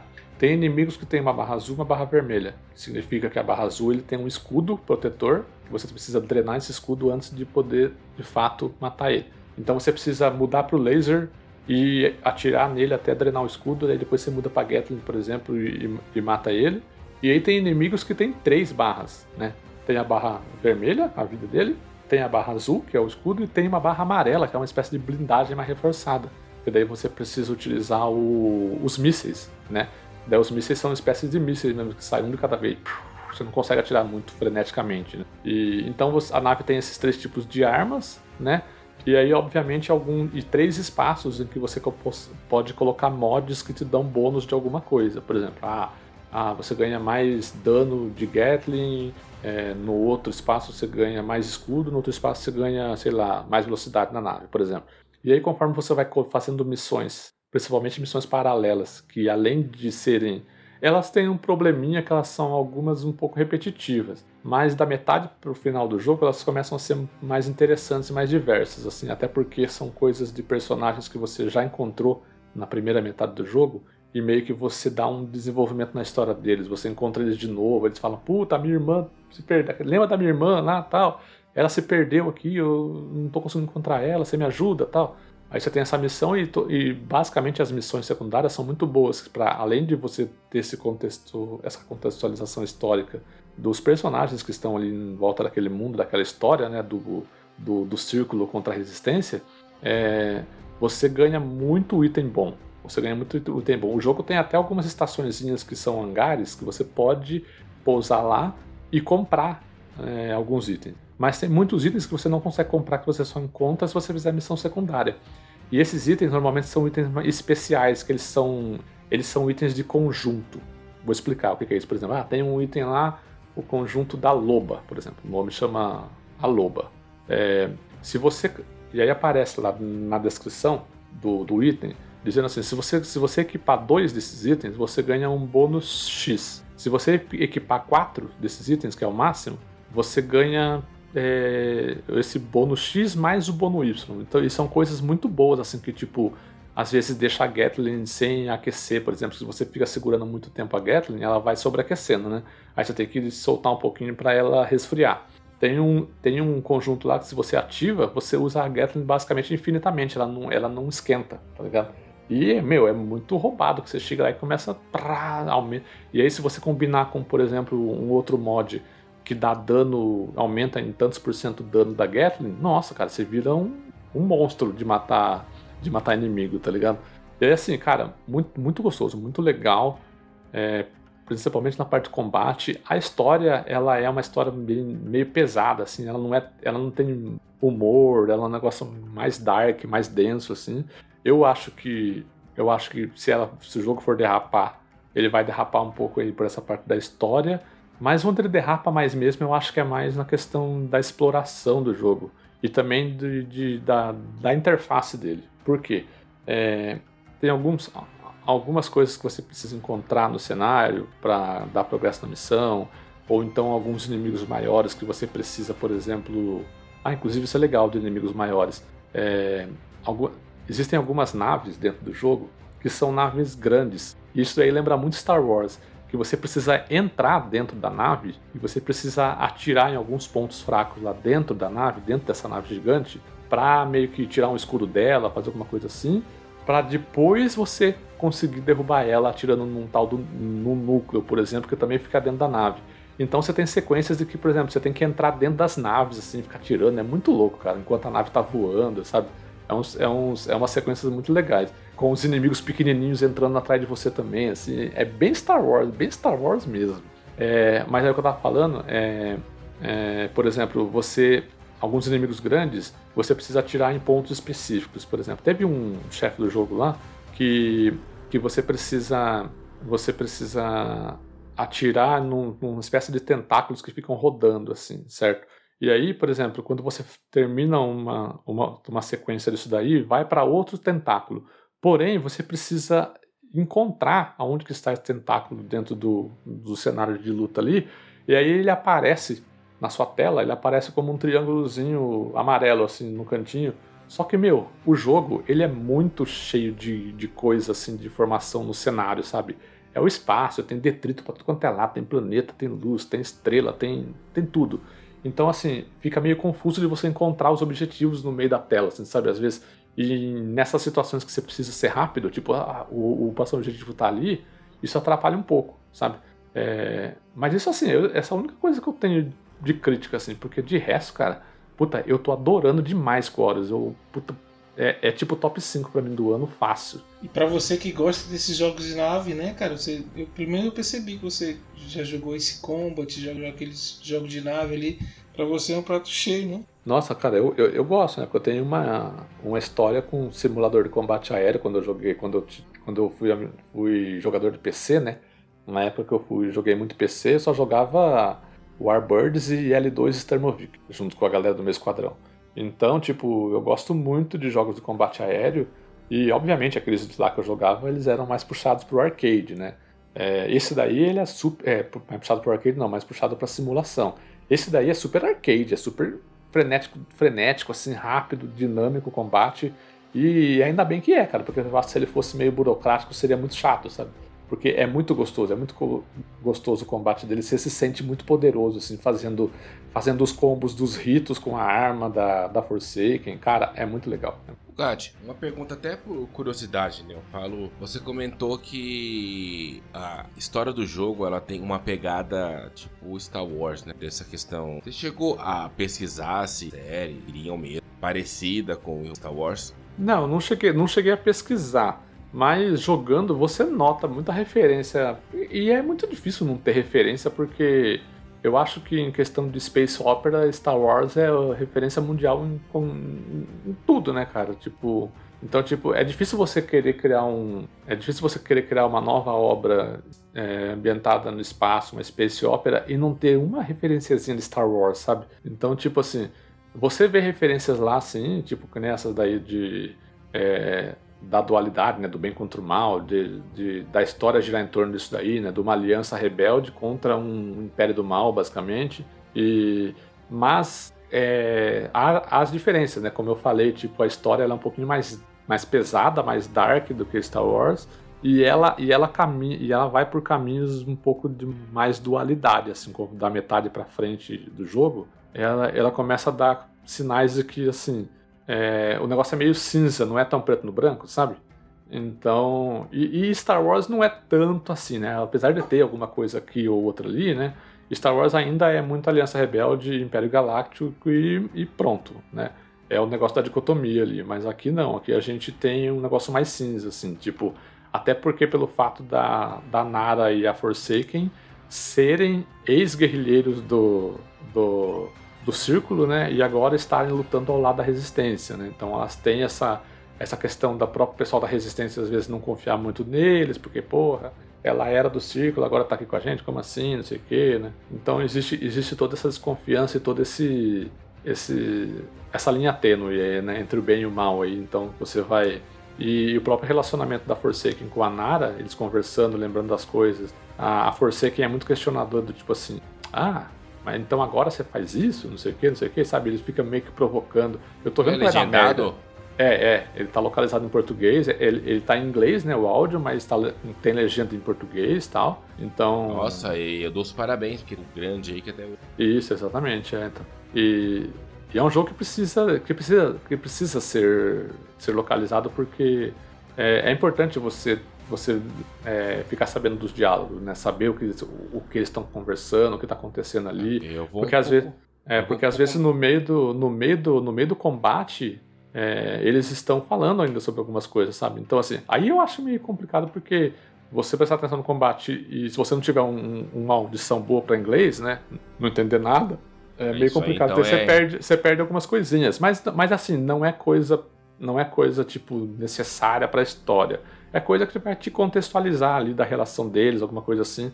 Nada que você vá perder e falar assim, puta, como é? Como é? Tipo aquela piada que a gente faz sabe, com o Victor, que o Victor chega no chefe final e fala, ué, quem é você? que ele não leu nada do jogo. não, não é, não é isso que vai acontecer contigo, tá ligado? Você vai chegar no final lá e vai falar, ah, entendi o que aconteceu.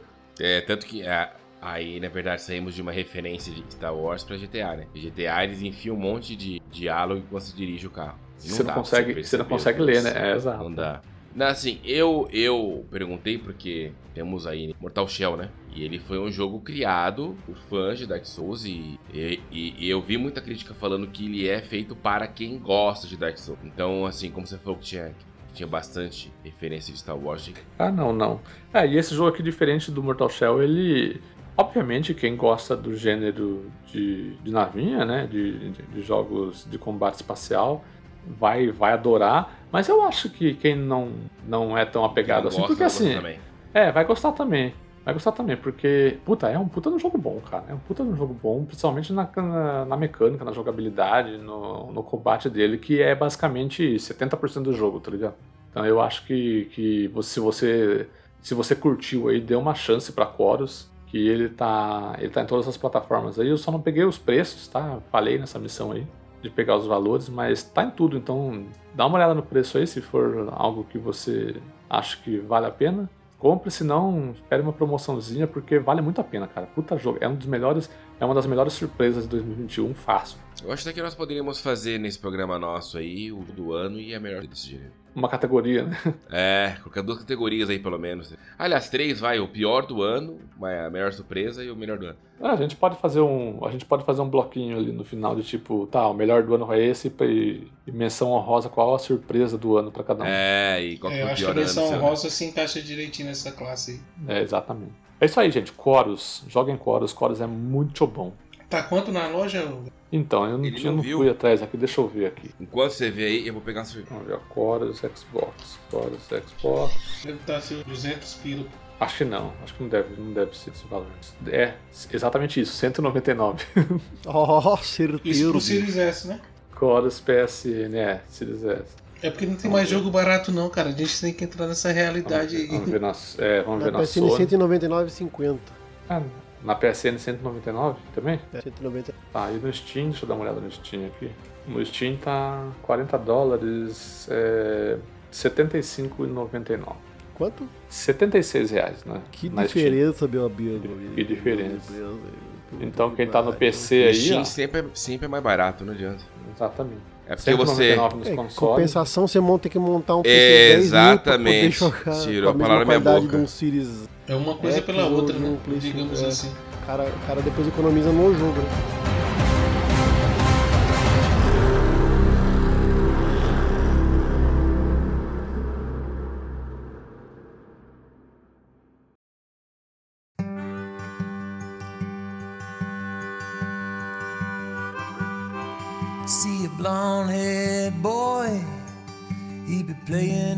Bom, vamos para o Google agora? Google. Bora, bora lá. Vou falar sobre um joguinho chamado The Artful Escape. Ele foi um dos jogos que quando saiu na, na E3 da Microsoft, não lembro se foi do ano passado, do ano retrasado, chamou bastante atenção e, e a gente ficou bem interessado, assim, eu, o Vitor, é, lembro, eu lembro de eu e o Vitor a gente ficar meio que vidrado com o negócio, porque eu e o Vitor a gente tem um certo histórico de, de, de tocar instrumento, né? Eu, eu, eu o Vitor, a gente, antigamente, na época do, na época do Guaraná de Rolha, a gente tinha uma banda. Guaraná de Rolha. Eu tocava Nossa. violão e cantava. Então a gente tem uma certa ligação com a questão da música, a questão de banda, instrumento musical.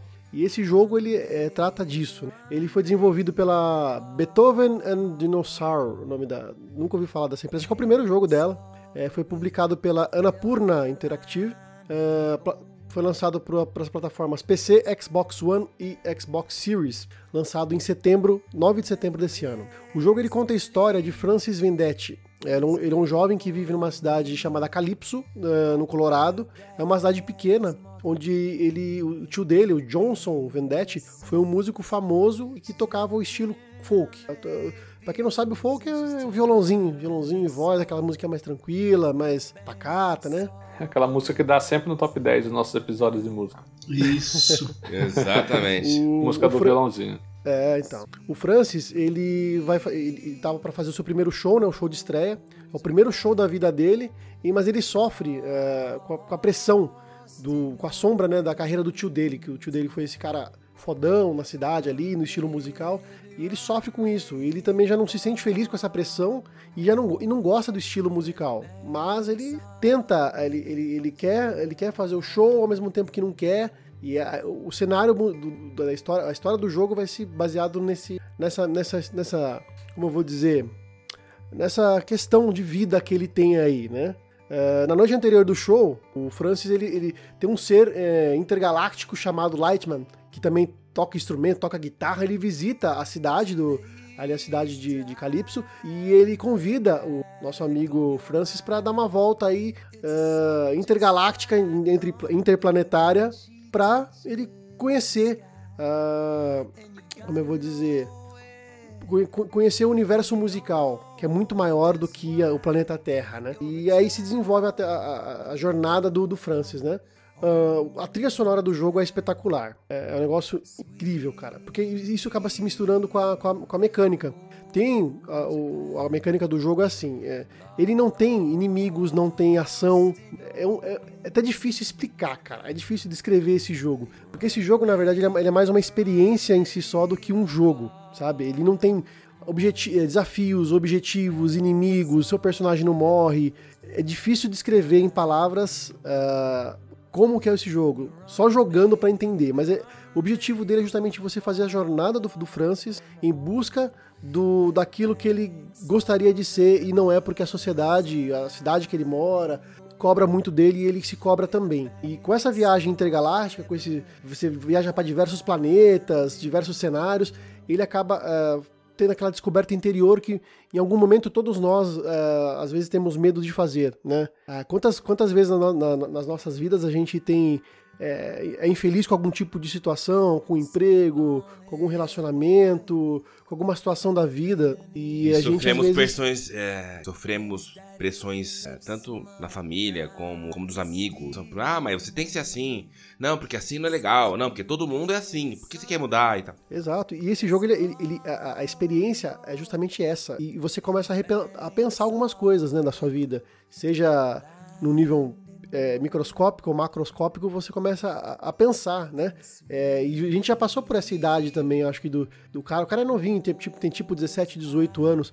E a gente já passou é, na vida por uma situação dessa, definir qual carreira, qual área a gente vai estudar. E eu, até hoje em dia a gente tem esse tipo de, de dúvidas e, e. como que chama? É, dúvidas e, e, pressão, sofrimento, a gente tem até hoje. Então é muito interessante é, como ele direciona isso de forma leve, de forma musical. Para quem gosta de música, é um jogo, é um jogo incrível. Os cenários são incríveis, assim, explode é, cores e efeitos especiais, sabe? É um deleite visual e auditivo. Ele né, é, não tem, como eu falei, não tem inimigo, então você, você, você não se foca em desafio. Ah, tem que matar um, tem que matar outro. A única coisa que tem de mecânica, assim, que pode parecer desafio, ou, mas não chega a ser, em determinados pontos da fase, uh, tem algumas coisas que você tem que apertar a sequência de botões para fazer os acordes ou os solos. É só isso, é tipo um Guitar Hero bem simplificado, muito simplificado. Muito bem simplificado. É. É, mas, mas é gostoso. Tipo assim, justamente por não ser apertar o botão rápido, não sei o que, você aperta aquilo lá de forma. É, qual que é a palavra, cara? Suave. A palavra é Sincronizada. Natural, de forma natural, sabe assim? É como se você estivesse no instrumento, você tem que repetir os sons utilizando as cores e o, e, o, e o, som de uma forma muito natural. É incrível, cara. Assim, todo mundo que gosta de música, ou pelo menos toca um instrumento, eu acho que deveria experimentar esse jogo. Eu, eu senti uma. É, ele, ele, é, ele tem o que? Umas 5 ou 6 horas, Vitor? É isso que você. Ele é, ele é bem curtinho. Por aí? Ele é curtinho. É bem curtinho. Ele tá todo localizado em português na parte de legenda, é, ele não tem, não tem dublagem, né, mas tá legendado. E, e, e é interessante que você, é, você molda o seu personagem do jeito que você quiser, com roupa, cor do instrumento. Tem uma parte do jogo lá que você, você vai criar como esse cara aí, o Lightman, ele, ele, ele começa a te ajudar, fala assim, ó, quem você gostaria de ser? O que você gostaria de tocar? E durante o jogo você vai fazer escolhas, até você vai escolher até a história, a sua história. Tipo, você vai, você vai contar pro povo lá, pros alienígenas, você vai contar a sua história. E você inventa uma história de um artista, e você começa a escolher o lugar que você nasceu, o que você enfrentou. Você escolhe a sua roupa, a cor do instrumento. É, cara, é, é bem legal. É, é, bem nonsense, assim, mas é, é bem legal. Eu, foi uma experiência incrível. Foi uma experiência. Eu, eu sentava para jogar esse jogo, ficava, assim, duas, três horas jogando e, e às vezes eu ficava só contemplando Porque tem, tem um. Uh, conforme você avança pelo cenário, você aperta o botão X, ele fica tocando a guitarra dele. E a guitarra dele vai seguindo a linha musical do, do, da música do cenário ali, cara. Aí conforme você passa toca a guitarra, o cenário vai, vai interagindo com o som da guitarra e vai brilhando, vai piscando, os animais vão andando. Cara, é um negócio muito legal. Então às vezes eu ficava ali só parado, tocando, curtindo o som do negócio. E, e passava o tempo eu tava ali. Então é, é, incrível. Eu aconselho fortemente a galera jogar. O jogo tá no Game Pass, no, no Xbox aí. No, eu não sei se tá no Game Pass para PC, mas provavelmente também deve estar. Tá. Então a galera não tem desculpa de por que não, não jogar. O Vitão também jogou. Só interrompendo aí, o legal é que a desenvolvedora também, cara, pegou alguma dublagem em inglês aí de uma galera grande, mano. Tem, tem um, um ator aí, o Michael Johnston, que eu reconheci aqui, que é do Team Wolf, e também tem a Cersei lá, do Cersei Lannister lá do Game of Thrones, que também é uma atriz britânica que tá dublando aí em inglês aí ó, o jogo. Inclusive tá, tá na descrição aí do jogo ela. Interessante, né? Legal, né? Essa era uma granazinha, né, mano?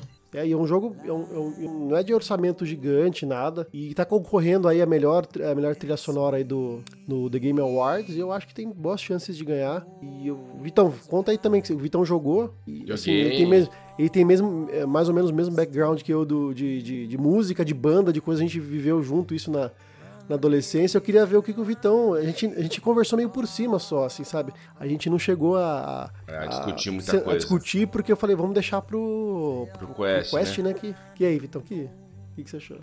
Tem que ressaltar que eu tocava guitarra, né? Então, pra mim. Então, esse querer dele tocar guitarra, de querer ser um guitarrista, coisa, cara, falei, caramba, cara, igualzinho na época tal. Só que a minha, só que a minha dificuldade na época não era em querer que o povo aceitasse a guitarra era fazer meu pai comprar uma guitarra para mim.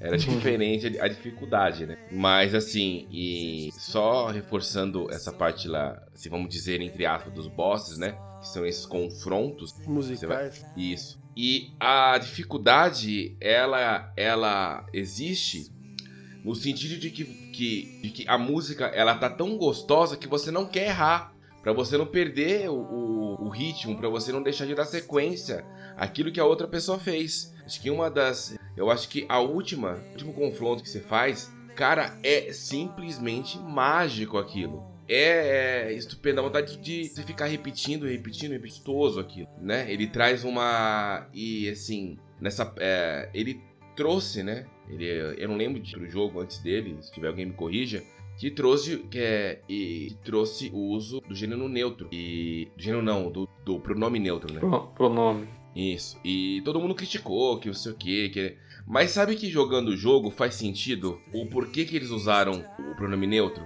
Não é nada para fazer assim lá para ter inclusão porque eu não quero eu não sei como me chamar porque faz sentido porque durante durante uma certa parte do jogo você realmente não sabe quem você é que você tá tão preso no passado do seu tio, você realmente não sabe quem você é. E aí, depois de um tempo, aí, aí você tem conta e fala, beleza, eu sou o quê? Ah, eu sou isso, eu sou aquilo, eu quero investir assim, assado. Então, aí você monta a forma que você quer. E eu entendi que foi por isso que existe esse nome neutro. Tanto que não é nem aqui no Brasil. Isso, isso foi usado também no inglês, que é oficial do jogo. Né? Então, não sei se o Gustavo pensa igual eu, concorda nesse ponto. É, eu não, eu, eu, eu, não, eu não sou Gustavo, mas eu acompanhei a polêmica é, do, pronome, tá do, pronome, do tá pronome neutro aí do jogo. Eu lembro que é, os chatos lá na internet lá, cara ah, os caras só colocaram o pronome neutro pra, pra, pra, lacrar, não tem nada a ver, não tinha por que colocar. No inglês, no inglês não é assim, ah, mas pros inteligentão saber, no inglês realmente todo pronome já é neutro. O inglês Sim. já vem com pronome neutro. Exatamente. O inglês não tem o O e o A como aqui a gente tem. Não. O inglês é tudo D. É. É, então, e, e o pessoal que fez a localização no Brasil, eu fui, eu fui atrás de matérias para ver, os caras consultaram o, o a desenvolvedora para saber qual era a intenção ali, se era colocar pronome neutro ou não, e eles, e eles autorizaram. A, a, a desenvolvedora autorizou, ou seja, existia uma intenção ali é, de, de ter essa possibilidade de pronome neutro. Então não era só para lacrar, realmente era um negócio que a galera quis colocar, entendeu? Do que fazia sentido ali, porque até certo ponto faz sentido dentro da história do Exatamente. E é algo que eu senti que não, não é, assim, eu não me senti incomodado, nem, a, nem me senti tipo. Não, é, é, foi, foi orgânico. O negócio foi algo forçado, né? É, Exatamente. não é forçado. Não é um negócio que você fala, puta, tão lacrando, ou tipo assim, não, puta, sabe? Não foi nem pro bem nem pro mal, porque foi orgânico. Isso que o Foi. Victor falou mais ou menos. É um negócio que pra mim ali foi orgânico, não senti. Não senti nem que foi é, imposto nada. na- Pra mim foi tranquilo. No Forza Horizon tem isso, né, cara? Lá no, Tem também. na escolha do gênero. né? Então, mas o Forza também, é assim, não que faça parte da, da história do jogo, é uma parte de escolha. Então, É, você escolhe ou não. é. Então dá pra você ter aquilo ou não. Então isso já tá mais aberto. No caso, No caso, o jogo acaba faz com fazendo que você tenha essa escolha. Não tem essa escolha, quer dizer, né? No caso. E assim, e é, deve ter um pouco parte, é, deve ter parte da crítica, porque um dos personagens se auto-denomeia como com pronome neutro. Então não é só que é seu personagem. Então, tem um deles que ele se denomina como, como muda um pouco. Essa aqui que eu falei de que sentido pro personagem. Então, além de ter o personagem que pode, ou não, uma mulher ou um homem, que seja. É, é considerado não binário, é isso? Ah, Eu não entendo Isso. muito. É considerado não binário, né? isso, isso, não, isso. Não é nem homem, não é nem mulher. Entendi. Entendeu? E, é, e aqui fala. é, bom, eu, eu achei aqui o que eu mandei no, no grupo ali, mas é. Mas você. Não vou, não vou falar também porque se você jogar. Ele, ele fala que tem uma. Tem uma, uma pessoa pra visitar. Aí você. ah, Quando você visitar, essa pessoa vai entender o porquê que ele falou desse jeito, Isso, entendeu? exato, Né? exato. Ele, ele Então, fala não assim. quis "E- especificar no caso, né? é, ele Isso. colocou assim: E tem uma velha amiga que eu quero visitar. Ah, Mas Aí assim, quando você jogo- visitar a pessoa. Quando você visitar, você, você entende. Entendi. Entendi. Isso vai do enredo do jogo, no caso. Sim, É. sim, faz parte do enredo do jogo. Mas assim, o jogo é, é maravilhoso. Eu tô torcendo muito pra ele ganhar esse, esse prêmio de melhor trilha sonora.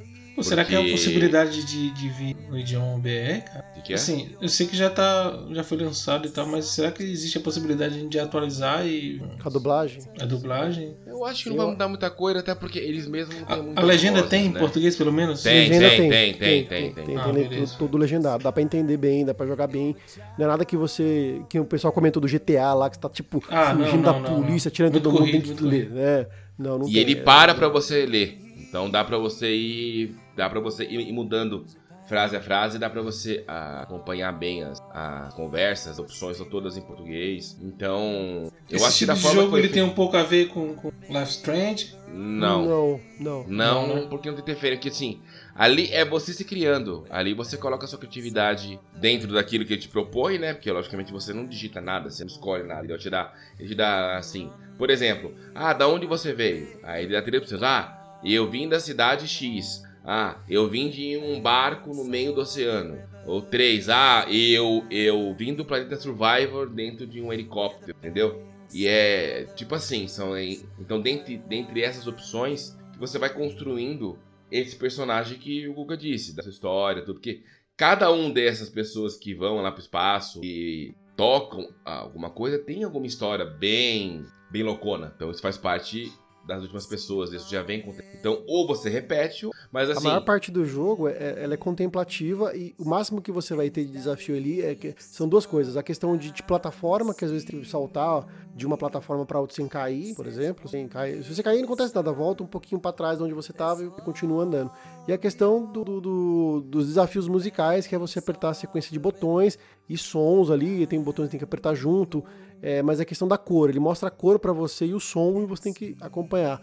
Mas a maior parte do tempo ele é um jogo contemplativo, vai ter essas, essas etapas aí de você selecionar alguma coisa no texto ali, mas eu acho que o jeito que ele foi concebido ali, de ser uma experiência, eu achei maravilhoso. E tem, e tem o. E tem o, o gato fica jogando essas merda de, de joguinho de celular aí, que, qual é o nome dessa porra aí, gato? Você- Beatstar. Beatstar. Jo- Joga esse jogo, gato. Porra, larga a mão de ser Beatstar. Eu preciso jogar porque é um jogo distribuído pela Anapurna, né? E Eu digo sou mais, ó. putinha da Anapurna. Na E, data, Gatti, na data de gravação desse. Na data da gravação desse, desse quest aqui, estamos gravando dia 8 de dezembro. Ele tá na lista lá do Microsoft Rewards, que se você jogar esse jogo, você ganha 25 pontos. Ou 75. Eu lembro se é Caramba. 25 ou se é 75. Já ganhei já. Eita! Como já ganhou? É só você abrir o jogo, não precisa jogar. Não, eu entendo, sim, mas, eu, mas o gato, mas o gato também é, Zé- é Zé Rewardinho. Ah, é, é, ele é, ele é, ele é. Que É, pariu. nesses, jogos, nesses jogos que é só pra abrir, eu uso o xCloud. Eu vou lá, abro e já era. Olha que inteligente. E assim, Ai, ai. é, Mas é sério, o- Gato, joga, eu acho que você vai, vai, vai, vai curtir. Se você gosta dessa pegada mais contemplativa, mais. sabe, Não, eu vou curtir. Eu vou, eu, eu vou jogar sim, eu vou jogar sim, porque É, eu, eu gosto, eu, eu sempre fico de olho nos jogos que a Anapurna distribui, né? Porque ela tem uma curadoria boa para os desenvolvedores indies. E então sempre, sempre sai coisa boa e eu só ouço falar bem desse Artful Escape também. É, então eu preciso jogar. Mas eu, antes eu preciso jogar DLC do Other Wilds. ah, gato. Sabia que ele ia comentar isso, cara. Eu, eu não joguei. Gatti, são seis horas, Gatti. Juro por Deus, é um sábado. Não, eu vou jogar, eu vou jogar. O Gato, o DLC do Other Wilds não está incluso no Game Pass, então não você tá. tem que comprar para jogar. Esse Artful? Escape né? está no Game Pass e você só não joga porque você é um sem vergonha. Exatamente. E assim, só é o último comentário. Esse jogo ele me ganhou. Foi logo no começo dele. Ou chega esse cara intergaláctico, fala com você, ele te acorda e fala assim: vem comigo, vem comigo, vem comigo. Aí eu vou sair da sua casa, né? E cara, ali você faz uma coisa e é. E até conquista, tá? Não vou falar aqui pra, pra não dar spoiler, mas quando você faz aquilo tudo, você fala, gente, eu, eu não vou parar de jogar enquanto eu não zerar esse jogo. É muito lindo aquilo, cara, sabe? É muito foda, é inexplicável o que vai acontecendo conforme você vai andando. Eu falei, gente, que, que capricho, sabe? Que coisa mais diferente que. E você não. Sim, é muito diferente do que você conhece pro jogo musical, essas coisas. Né? Então... Eu tô vendo um gameplay aqui dele e além de ele ser um jogo com boa música, porque ele, é, ele depende muito disso, né? Ele é um jogo artisticamente, artisticamente bonito, né? É um deleite a arte, visual, a arte dele é linda.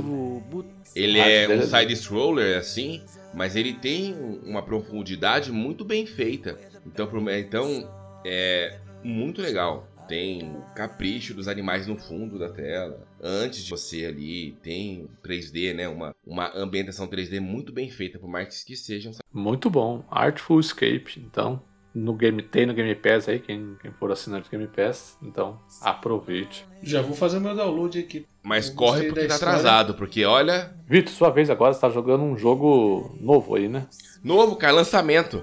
Lançamento lançamento. Até eu vou demorar um pouco para explicar ele, porque ele é bem complexo, né? Um jogo novo, né? Da série Elder Scrolls, né? O Skyrim, né? Vamos voltar no túnel do tempo aqui. Ele tá completando 10 anos. Né? Ele foi lançado lá em 2011. Tempo do Xbox 360. Exatamente. Não.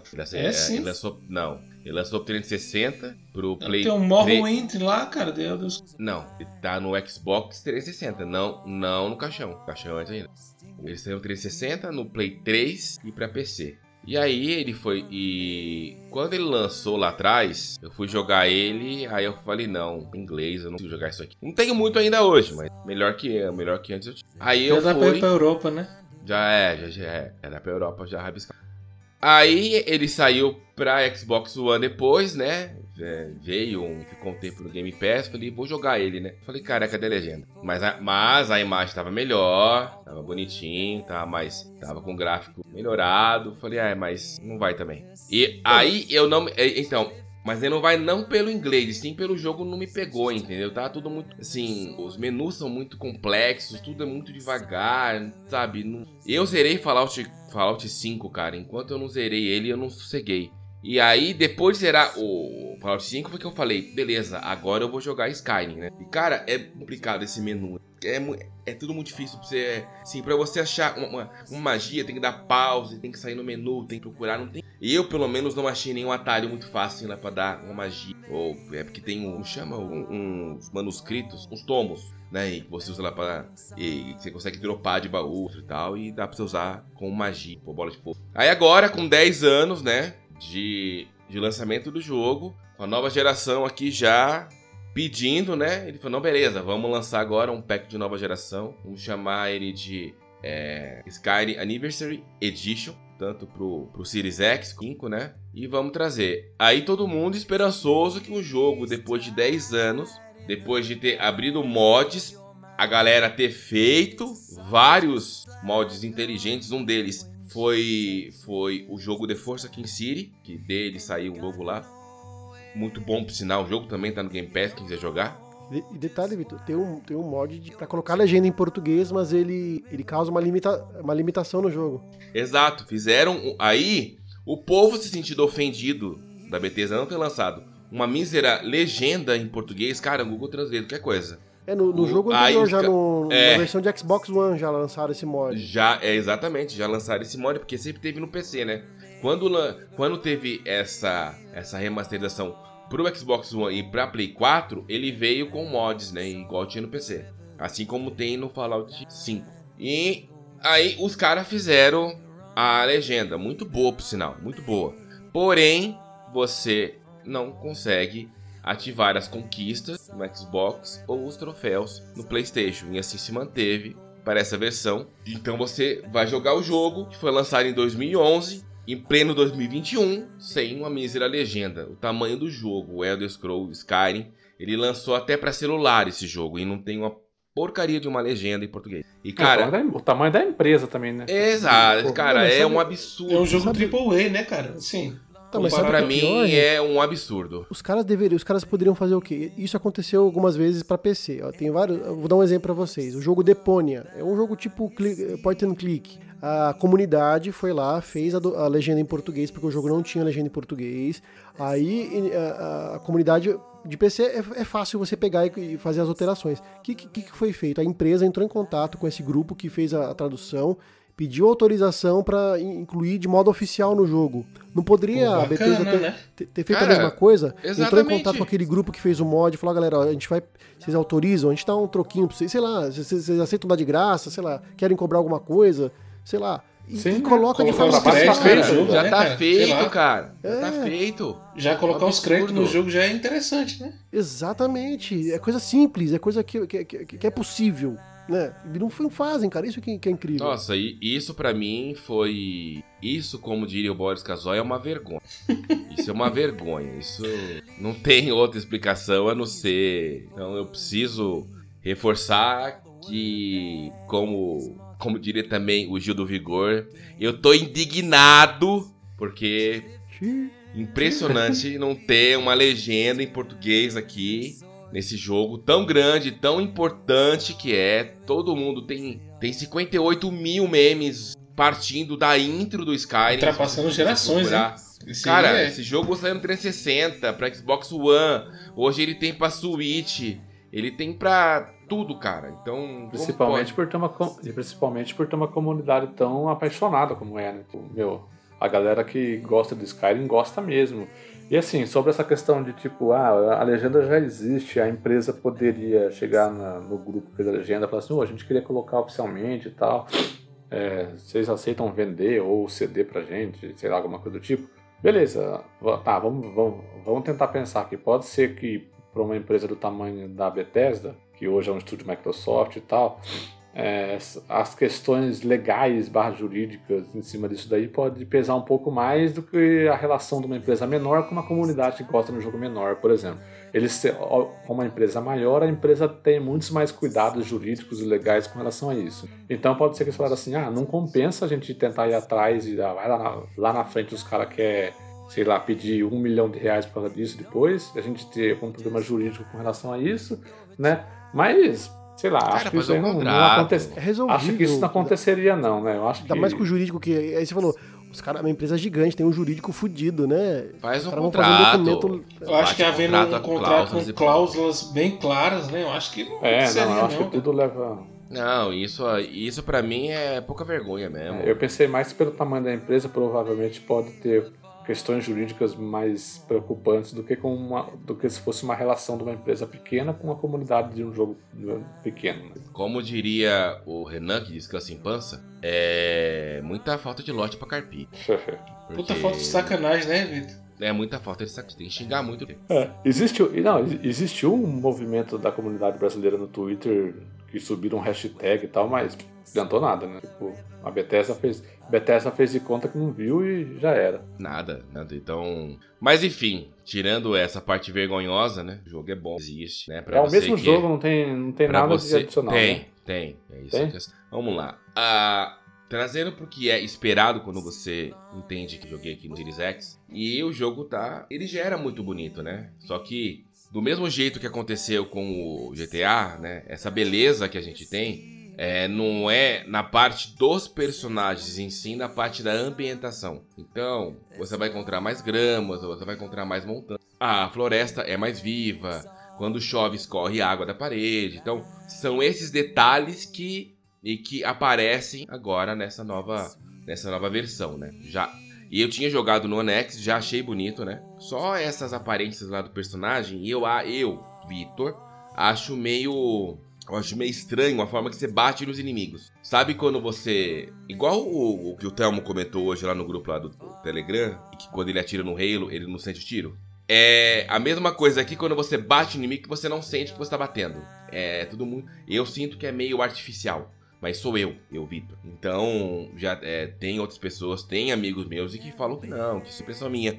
Mas acaba sendo opinião, né? Então, assim, vamos lá. Outra coisa que era muito impraticável era a, a viagem rápida. O mundo do Skyrim é gigante, vocês não têm ideia. Tem muita coisa para fazer. Qualquer pessoa que você falar, você vai encontrar uma missão. Tem uma parte da história que ela vai te contar. Ela tá indo para algum lugar. Se você seguir ela, ela vai te levar para outro, é, assim, para outra missão. Então, todo mundo te dá missão. Até se você conversar com um galo, ele vai piar para você e vai te mandar missão. Então tem missão para tudo. Parece que nunca acaba. Parece que é um jogo que não tem fim. Então ele é muito grande, muito denso, muito, muito, muito denso. Então tem uma parte é, é, que você vai numa aldeia lá. Uh, é, na ambientação meio viking, assim, vamos dizer assim. Então, tem o Yol lá, né? Eu lembrei e nunca mais esqueci de, de como se pronuncia esse nome depois de jogar o Valhalla, né? Tem o Yol lá do negócio lá, aí você tem que falar com ele, aí ele dá uma missão. Aí você tem que fazer uma prova para você conseguir ser capaz, ou ser honrado a ponto de fazer. Então tudo é muito devagar, tudo é muito denso. Aí você compra sua casa, mas tem que ir pro YOL. Se você pode comprar casa, aí ele dá autorização para sim. Aí você vai para outro cara, vai esse cara te cobrar lá os olhos da cara, mais três rim. Aí você compra a casa, aí você vai para casa, tem nada na casa, tem só um baú. Os baús não são organizados, então se vamos supor, no seu menu tem, tem lá armas, tem elmos, tem peitoral, tem bota e tem tem comida e tem o misc, né, que são aqueles etc. Quando você põe no baú, aparece tudo junto não tá separado. Então, o correto seria você fazer um baú para cada coisa que você tem que fazer. Só que aí você tem que comprar esse baú para você mobiliar a sua casa. Dá pra você plantar no jogo. Então, dá pra você fazer, você imaginar. Dá, dá pra você alugar cavalo, dá pra você comprar cavalo, dá pra ter um celeiro. Coisas que você menos imagina você consegue fazer nesse jogo. Então ele é quase um, um, um The Sims, só que você mata bicho e dragão, vamos dizer assim. Você constrói o que você quiser. Mas enfim, vamos lá.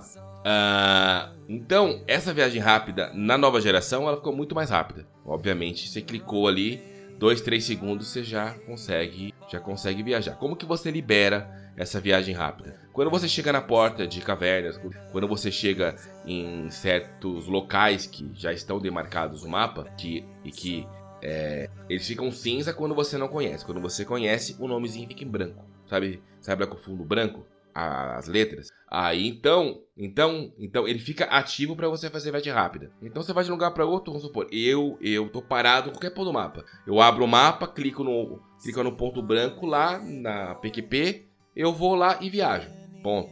Muito rápido e ficou muito útil. Ainda mais agora com esse processamento do SSD, né? Ajuda bastante. Isso foi uma das coisas que eu senti muita diferença aí. Porque, cara, tudo é muito longe, tudo muito grande.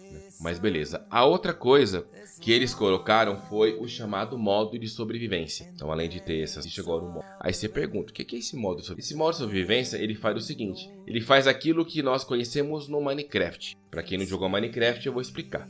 Você sente fome, de frio e tudo é mais dificultado. A primeira coisa, não tem viagem rápida, porque isso não existe no modo realizado. É, hoje, né, é, na realidade, não existe uma viagem rápida. Então, se eu vou lá pro outro lado lá do mapa, eu tenho que me preparar para ir. Então eu tenho que pegar todo, todos os meus alimentos, tenho que pegar minha munição. Outra coisa muito importante, as flechas. Até então no jogo elas tinham peso zero. Aqui cada flecha pesa 100 gramas. Nossa. Aqui cada flecha pega. Aqui cada flecha é pesa. É muito complexo, né, cara? Sim. Nossa, burocrático é a versão burocrática de Skyrim. Exa exatamente. O que já era complexo ficou mais ainda, né? E ah, além eu, disso. Odeio, eu odeio jogo de sobrevivência, cara. Vixe, e, e, não, e você sabe muito bem. Depois lá do. Como chama lá que eu falei lá? Do. do Subnáutica. Não. Do. Subnáutica. Sim, mas eu falei depois o nome lá do. Do Bilal, Bilal Zero. É. Bilal Zero. Lá do Bilal Zero. o Bilal Zero. Depois do Bilal Zero. Cara, acho que o único jogo de sobrevivência que eu consigo jogar é Minecraft. Fora esse, eu não consigo outro. Né? Porque. Caralho, Minecraft de sobrevivência? É não? É. Então, tem dois, então. A não ser que você jogue o um modo, o um modo criativo, né? Aí você, não, aí você não tem fome, não tem nada. E então aqui, então. E você precisa dormir, né? Porque o jogo, atualmente, você dorme para quê? Para você não andar de noite e não encontrar com bichos mais perigosos. Aqui você cansa. Então, então você vai andar o dia todo, você vai querer dormir em algum canto, porque senão você não consegue mandar porque está cansado. Tudo é tudo mais complexo e mais perto da realidade. E além do mais, a sua capacidade de carga ela diminui. O que já é pouco, ela vai diminuir mais ainda. Então assim, isso aqui é um modo para experientes do Skyrim. Então para quem já zerou o jogo, para quem já já desfrutou dele inteirinho, né? Já vai. Graças tanto que assim, a Deus, né, cara? É, assim, tanto que assim, por exemplo, é muito comum de você ver aí o pessoal fazer plantações de de ingredientes para você fazer poção. Então, ah, eu preciso de poção de cura, eu preciso de maná. Então aí você tem uma horta com a plantação desses ingredientes. Agora você vai ter que ter duas hortas, uma para essas poções e outra para a sua alimentação. Você vai ter que ter lá um curral, você vai ter que ter lá um lugarzinho lá pra você manter animais, para você matar e conseguir pegar comida. Então, a, então vai ter que plantar cenoura, vai ter, vai ter que plantar abóbora. Então, é tudo muito mais complexo do que já era complexo, entendeu? O jogo. Esse modo ele é feito para quem gosta. Entra nesse, entra no que eu falei lá do Mortal Shell, né? Ele é feito para dar para quem gosta, para quem é doente por Dark Souls. Aqui, esse modo sobrevivência é feito para quem é doente por Skyrim, né? E tem pessoas que têm aí mil horas tem muita coisa. O meu irmão, por exemplo, ele miletou esse jogo. Aliás, miletou não. Caraca. Ele platinou. Ele platinou esse jogo. Ele é doente por Sky. Tanto que ele vive me zoando falando que eu não sou gamer de verdade porque eu nunca zerei Sky. Ah. É, então, é, então. Aí eu, eu só faço. Eu faço aquela carinha lá do. Aquela carinha do Friends e não entendi. E, e, fica por isso, né? Então. E, e essa comunidade, ela é muito grande e tem muita rivalidade com o Dark Souls, inclusive, né? Tem o Team Skyrim, é, é, o Team não, senão o gatinho me leva a sério. Tem o time Skyrim e tem o, o time Dark Souls, né? Então. Ah, é? Tem? Tem, não. tem, tem. Se você vai fundo, tem. Não, porque Skyrim é melhor que Dark Souls. Não, Dark Souls é melhor que Skyrim. E, e tem, tem os que não se muito, não, né? Mas tem sim, se você, se você procurar na internet, tem essa rivalidade. Do... Apesar que um tem nada a ver com o É, isso que eu ia falar, tipo, nunca ouvi falar dessa rivalidade porque eles não têm nada a ver. Não tem comparar, não tem como você comparar porque a proposta é outra. Um, um é linear, o outro é mundo aberto. A não ser, a não ser que pegue o Elder Ring agora, mas o Elder Ring não chega aos pés do Skyrim, até pelo tamanho do Skyrim, né? E o Elder Ring tá começando agora. Mas é isso, então acho que para quem é muito, para quem gosta muito do Skyrim vale a pena. Apenas um detalhe que eu acho que eu, que eu não falei e é, um, e é um bom ponto. Como que funciona a instalação desse jogo nos videogames de nova geração? É simplesmente por uma atualização. Então não vai mudar o ícone do. Então, eu, por exemplo, eu já tinha o Skyrim instalado daquele Definitive Edition, que é o que tá no Game Pass. Quando antes do seu filho nascer, né? não, não, não, não. Mas enfim, tá, é, então tava lá instalado. Quando eu ativei o código, né, que nós recebemos e tal, até é muito obrigado por isso, uh, ele só atualizou, tipo, não era nada muito gritante, acho que era tipo uns 5, 10 gigas, que não era muito mais que isso. Ele atualizou e, e, e pronto. Não tem outro ícone, então ele só atualiza com esse pack de nova geração, né? E, e aí você usa o mesmo ícone. Eu não sei no PlayStation 5, mas acredito que seja igual. Caso contrário, vai ter, como já tem outros jogos, né? Vai ter um ícone para o Play 4 e vai ter outro ícone que pode ser mais provável que seja dessa forma. Xbox. É isso. Dúvidas? Hum, legal. Não, Não ninguém sem, tem. Sem é. dúvidas. É, até porque ninguém aguenta mais falar Skyrim, né? É, porque como eu não conheço muito, eu, eu não tenho muito o que comentar, entendeu, Vitor? Tipo, eu vi naquele dia, você tava jogando ele, era naquele dia, lá em live? Lembro, lembro. E você foi até era pior momento, porque eu fui tentar, porque eu tava explorando e tava entrando só em caverna e com level alto, né? E quando você apareceu lá no, no em céu aberto, apareceu um gigante lá na caixa prego, você disse, é. não, lá não. Não, não dá, que gigante não dá não. Aí, quando o Morpheus saiu, caiu um dragão e eu fui conseguir matar o dragão. E a história em, é, em si, para quem não conhece, você, você tem um dom de que você absorve as almas dos dragões. E para cada alma que você absorve, é um poder que você vai ganhando. E aí você vai lá no alto do cume, né? Aí O alto do fala- cume de baixo. É, então, é- e, e é um Tipo, alto tem aquelas, mesmo. aquelas armaduras lendárias lá também que, você- também que você só Tem, consegue se você tem. fazer várias vezes a mesma missão. É tipo isso, Vitor? Só o cu Não sei. importa. Só É, o cume então, importa. Eu não cheguei nessa Só parte. cume. Eu vou dar uma de glória. Eu vou dar. Cume. Cara, eu acho que. Cara, não dá pra ler essa música sem rir, não tem como. Ô Morpheus, eu vou dar uma de Glória Pires vou falar, eu não sou capaz de opinar. Eu não cheguei nessa parte ainda do jogo, um jogo muito grande. Então, só sei que esse cume que você sobe aí, cara, é muito alto, é gelo pra. Pergunta danar. do teu e- irmão lá, pô. Hã? Ah, depois eu pergunto pra ele, então, eu É. quero saber. É, é esse, esse, esse lugar aí é onde você termina o jogo, se eu não me engano. Ah, deve Ah, ser, tá. porque. É, é porque você, você vai, vai até ele, você atravessa um portal, você vai num outro, um outro lugar lá. Bom, não vou falar mais nada, quer dizer, É, porque você jogo. zerou o jogo já, Se né? você, se você for jogar, você vai ver. Mas, E Gatti, pra você esse zerou jogo Skyrim já, aí, ou- ele é... Gato. Alduir. Já zerei, já zerei. Zerou, né? Zerei no 360. É, É, então, mas eu ia falar, mas só pra concluir aí o negócio do, do, do Skyrim, eu perguntei se tinha alguma coisa nova e esse, esse modo sobrevivência foi uma surpresa porque eu não acho que adiciona nada de bom pro Skyrim, porque eu acho que Skyrim é, ele foi tipo o que o Witcher 3 foi pra gente em 2015, sabe? É, eu acho que Skyrim, ele. Porque assim, se você for olhar mecanicamente, Skyrim não é um jogo muito competente. O combate era muito estranho. pe- Pelo, pelo que eu entendi, continua uma merda. Continua. É, os bonecos eram muito, muito estranhos de, de movimentação e tal. Só que o legal do Skyrim era o mundo, era o, as histórias, era tudo que rodeava aquilo ali, né? Tudo que você podia fazer, que nem você falou, que você pode fazer de tudo. Ele era, conhece muita gente, várias vilas, várias cidades, várias missões, várias situações que você passa. E é muito o que a gente viveu com The Witcher, né? Que é a história, a história The Witcher que é o que se destaca mais. E eu acho que você colocar um modo sobrevivência num jogo desse daí, você meio que acaba com o foco, acaba com o ritmo do jogador de curtir a história. O cara vai estar muito mais preocupado, puta, preciso comer, puta, preciso beber água, puta, preciso dormir, puta, preciso. Mas, ô Gatti, você concorda comigo que, que quem aceita esse modo de sobrevivência é, que, é quem já conhece o jogo? Ah, sim, é um desafio a mais ali pra quem já tipo- conhece o jogo. Isso. É tipo Dark Souls, é, level 1. É tipo você jogar Diablo 2 no hardcore que, que tem morte, tem, per- tem morte permanente. Então, são modos que são pra uma galera que já conhece o jogo e ele tá dando uma sobrevida àquele jogo. Tá dando uma, uma continuidade, mas uma chance do cara jogar de novo, aproveitando de uma outra forma. Então, obviamente, é, não é pra quem tá Não vai ser pra você que jogou lá no 360 em 2011, que seja. E isso vai ser pra quem tá jogando ou, ou para quem ama isso, zerou 5, 6 vezes e quer zerar agora andando, passando fome, passando frio. É, não, sim, eu isso. entendo. Eu entendo que o público é esse daí, mas. Então é uma, é uma espécie de edição de aniversário que não, não convida novos jogadores. Assim, o cara fala, puta, nunca, nunca joguei Skyrim, vou jogar. Obviamente que você pode jogar o modo tradicional do jogo, né? Não jogar o modo sobrevivência. Mas sei lá, eu acho que. Ah, não sei. Eu acho Posso que o falar uma sobrevi- coisa que eu tô imaginando? Porque assim, é, tem muita produtora que tá lançando os patches pra nova geração gratuitamente.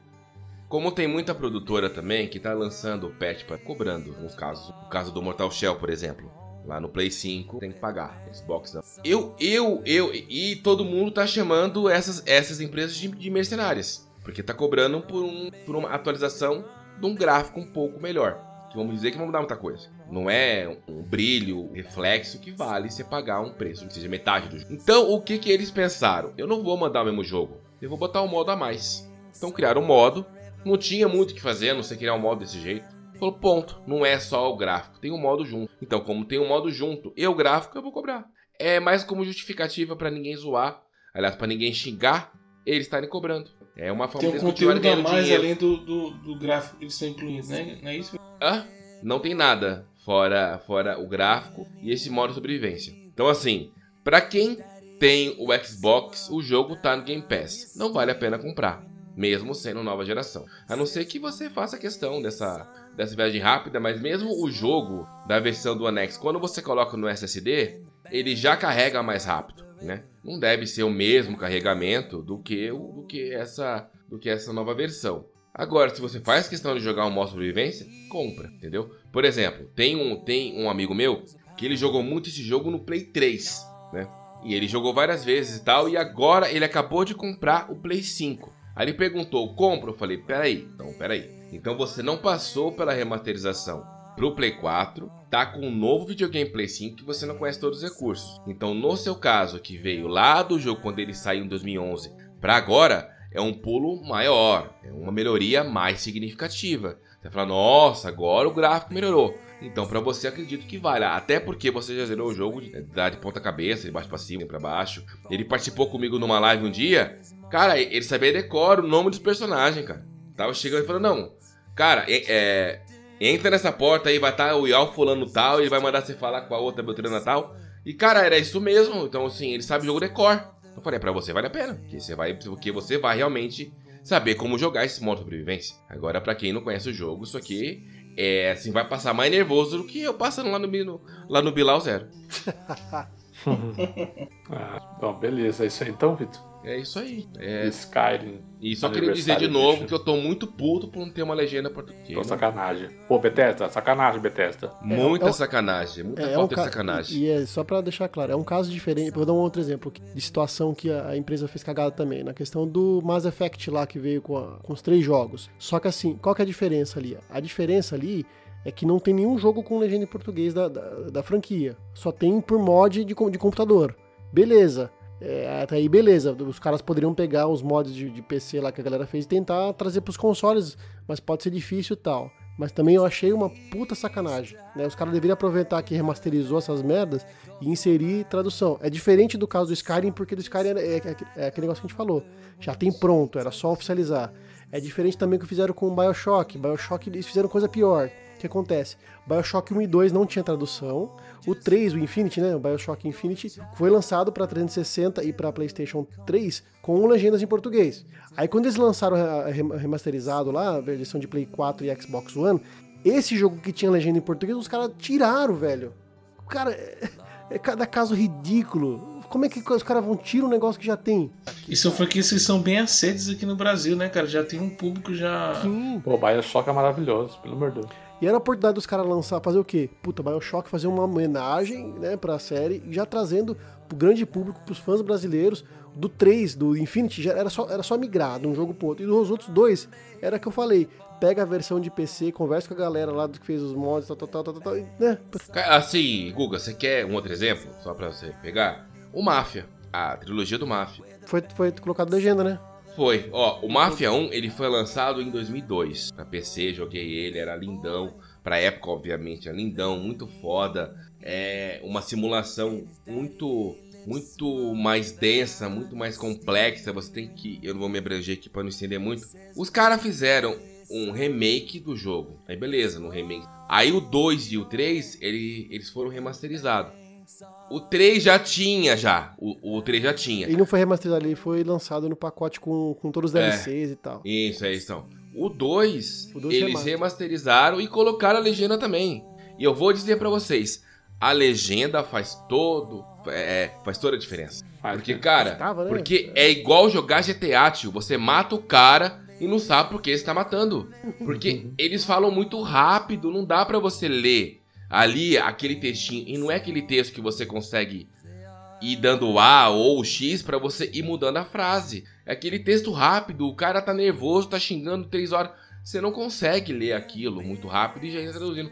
O meu cérebro não funciona assim. Então faz toda a diferença. E nesse jogo, no Skyrim, cara, é muito mais do que necessário. Porque é um idioma pesado, é uma coisa complexa, você não sabe o que fazer, aonde ir porque às vezes as missões elas são por dicas. Ele fala na região tal, mas aí até você lembrar o que, é na região tal, você não sabe. E do nada você andando, chega o cara fala, viu, eu vou querer que você vá lá na.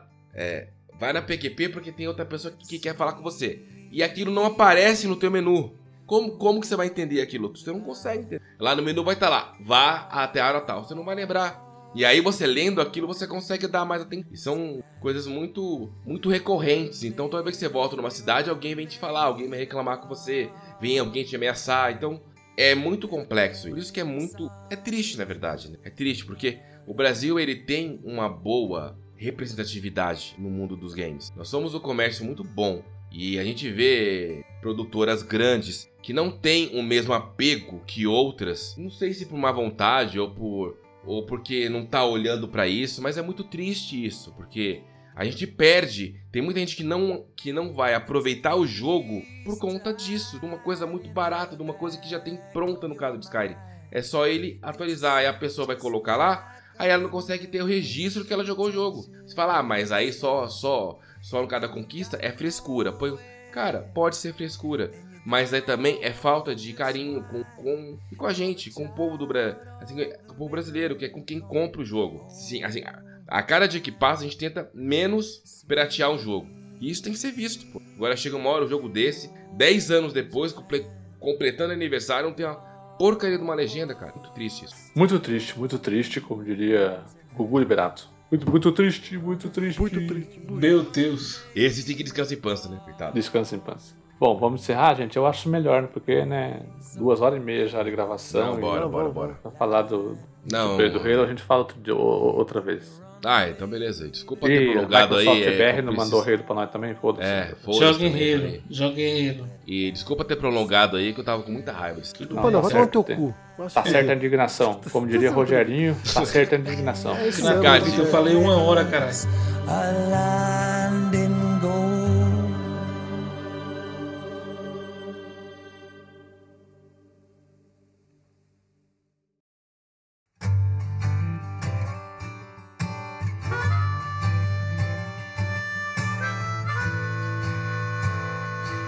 Bom, vamos sair desse clima triste e vamos encerrar para cima, a energia ó, lá em cima, esse quest de jogos. Como diria o Renan da Towner Azul Bebê, ó, a energia ó, lá em cima. Eu quero agradecer ao Guga aí pela presença. Valeu, meus amigos, mais uma vez aí. Obrigado pela presença de todos aí. Eu, eu nunca fiz tanta referência a choque de cultura em tão pouco tempo. Vitor Santos, muito obrigado também. Opa, tamo aí, tamo aí pra mais um e hoje. Hoje é quinta-feira, dia 9. É, então, hoje já é madrugada de quinta-feira. Esse programa foi tão longo que ele começou num dia e terminou no outro, né? Então, hoje, dia 9, pra quem tá assistindo, a gente fez a gravação, né, do, do TGA. Então, eu acho melhor não falar nada disso, não, né? É, você falou merda. Já tá, já, já tá falado. Morpheus, muito obrigado também pela presença. Obrigado, Gatti. Obrigado, Gustavo Vitão. Mandar um abraço para todos os meus amigos do Call of Duty e também do Battlefield. É isso aí, manda um, manda um abraço pro pessoal do Piauí. Exatamente, todas que é as tudo pessoas... mais perto da Europa que do Brasil. É, é todos os elundelos que estão aí ouvindo a gente. Um abraço. Alô, gente, um abraço e até semana que vem com o nosso episódio de notícias, o último episódio do ano, tá? Já vamos adiantar aqui que é o último episódio do ano, aí nós vamos ter umas duas semaninhas de folga aí para comer peru, encher o rabo Ouvir de cachaça. Ouvir a música da, da Simone Nossa, também. Então, ainda bem que você não trocou, Gad. Pensei que, você ia falar, Simone. pensei que você ia falar que encheu o rabo de peru. então fica esperto aí, galerinha, aqui no, na próxima quinta-feira, nosso último episódio, para daí voltarmos em 2022 com o nosso episódio temático de o melhor jogo de 2021, Começa aquele programa vez. gostoso, polêmico. E eu vou estar tá lá, hein? Eu da tá lista. Lá. Ó, Morpheus vai lá. Não, nós Morpheus queremos tá que todo Aí, mundo sim. esteja, né? Pelo todo mundo, Deus, né? exatamente. Né? É, por favor. Time é completo, uma vergonha completo. quando vocês não participam desses negócios tem bolão, Sem peru, tá? opinião. time completo. Tem que ser time completo, pô. E nós precisamos discutir regras da, da, da pontuação lá. Beleza, gente? Um abraço e até semana que vem. Falou! Falou! É nóis! Falou! Gatti, dá pra você falar falou antes pra gente falar do Gustavo? Que puta que pariu, viu? Tá louco. Pode parar? Deixa de falar. All glitters is not gold.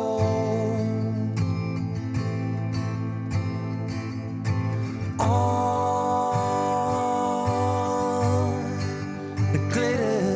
is not gold.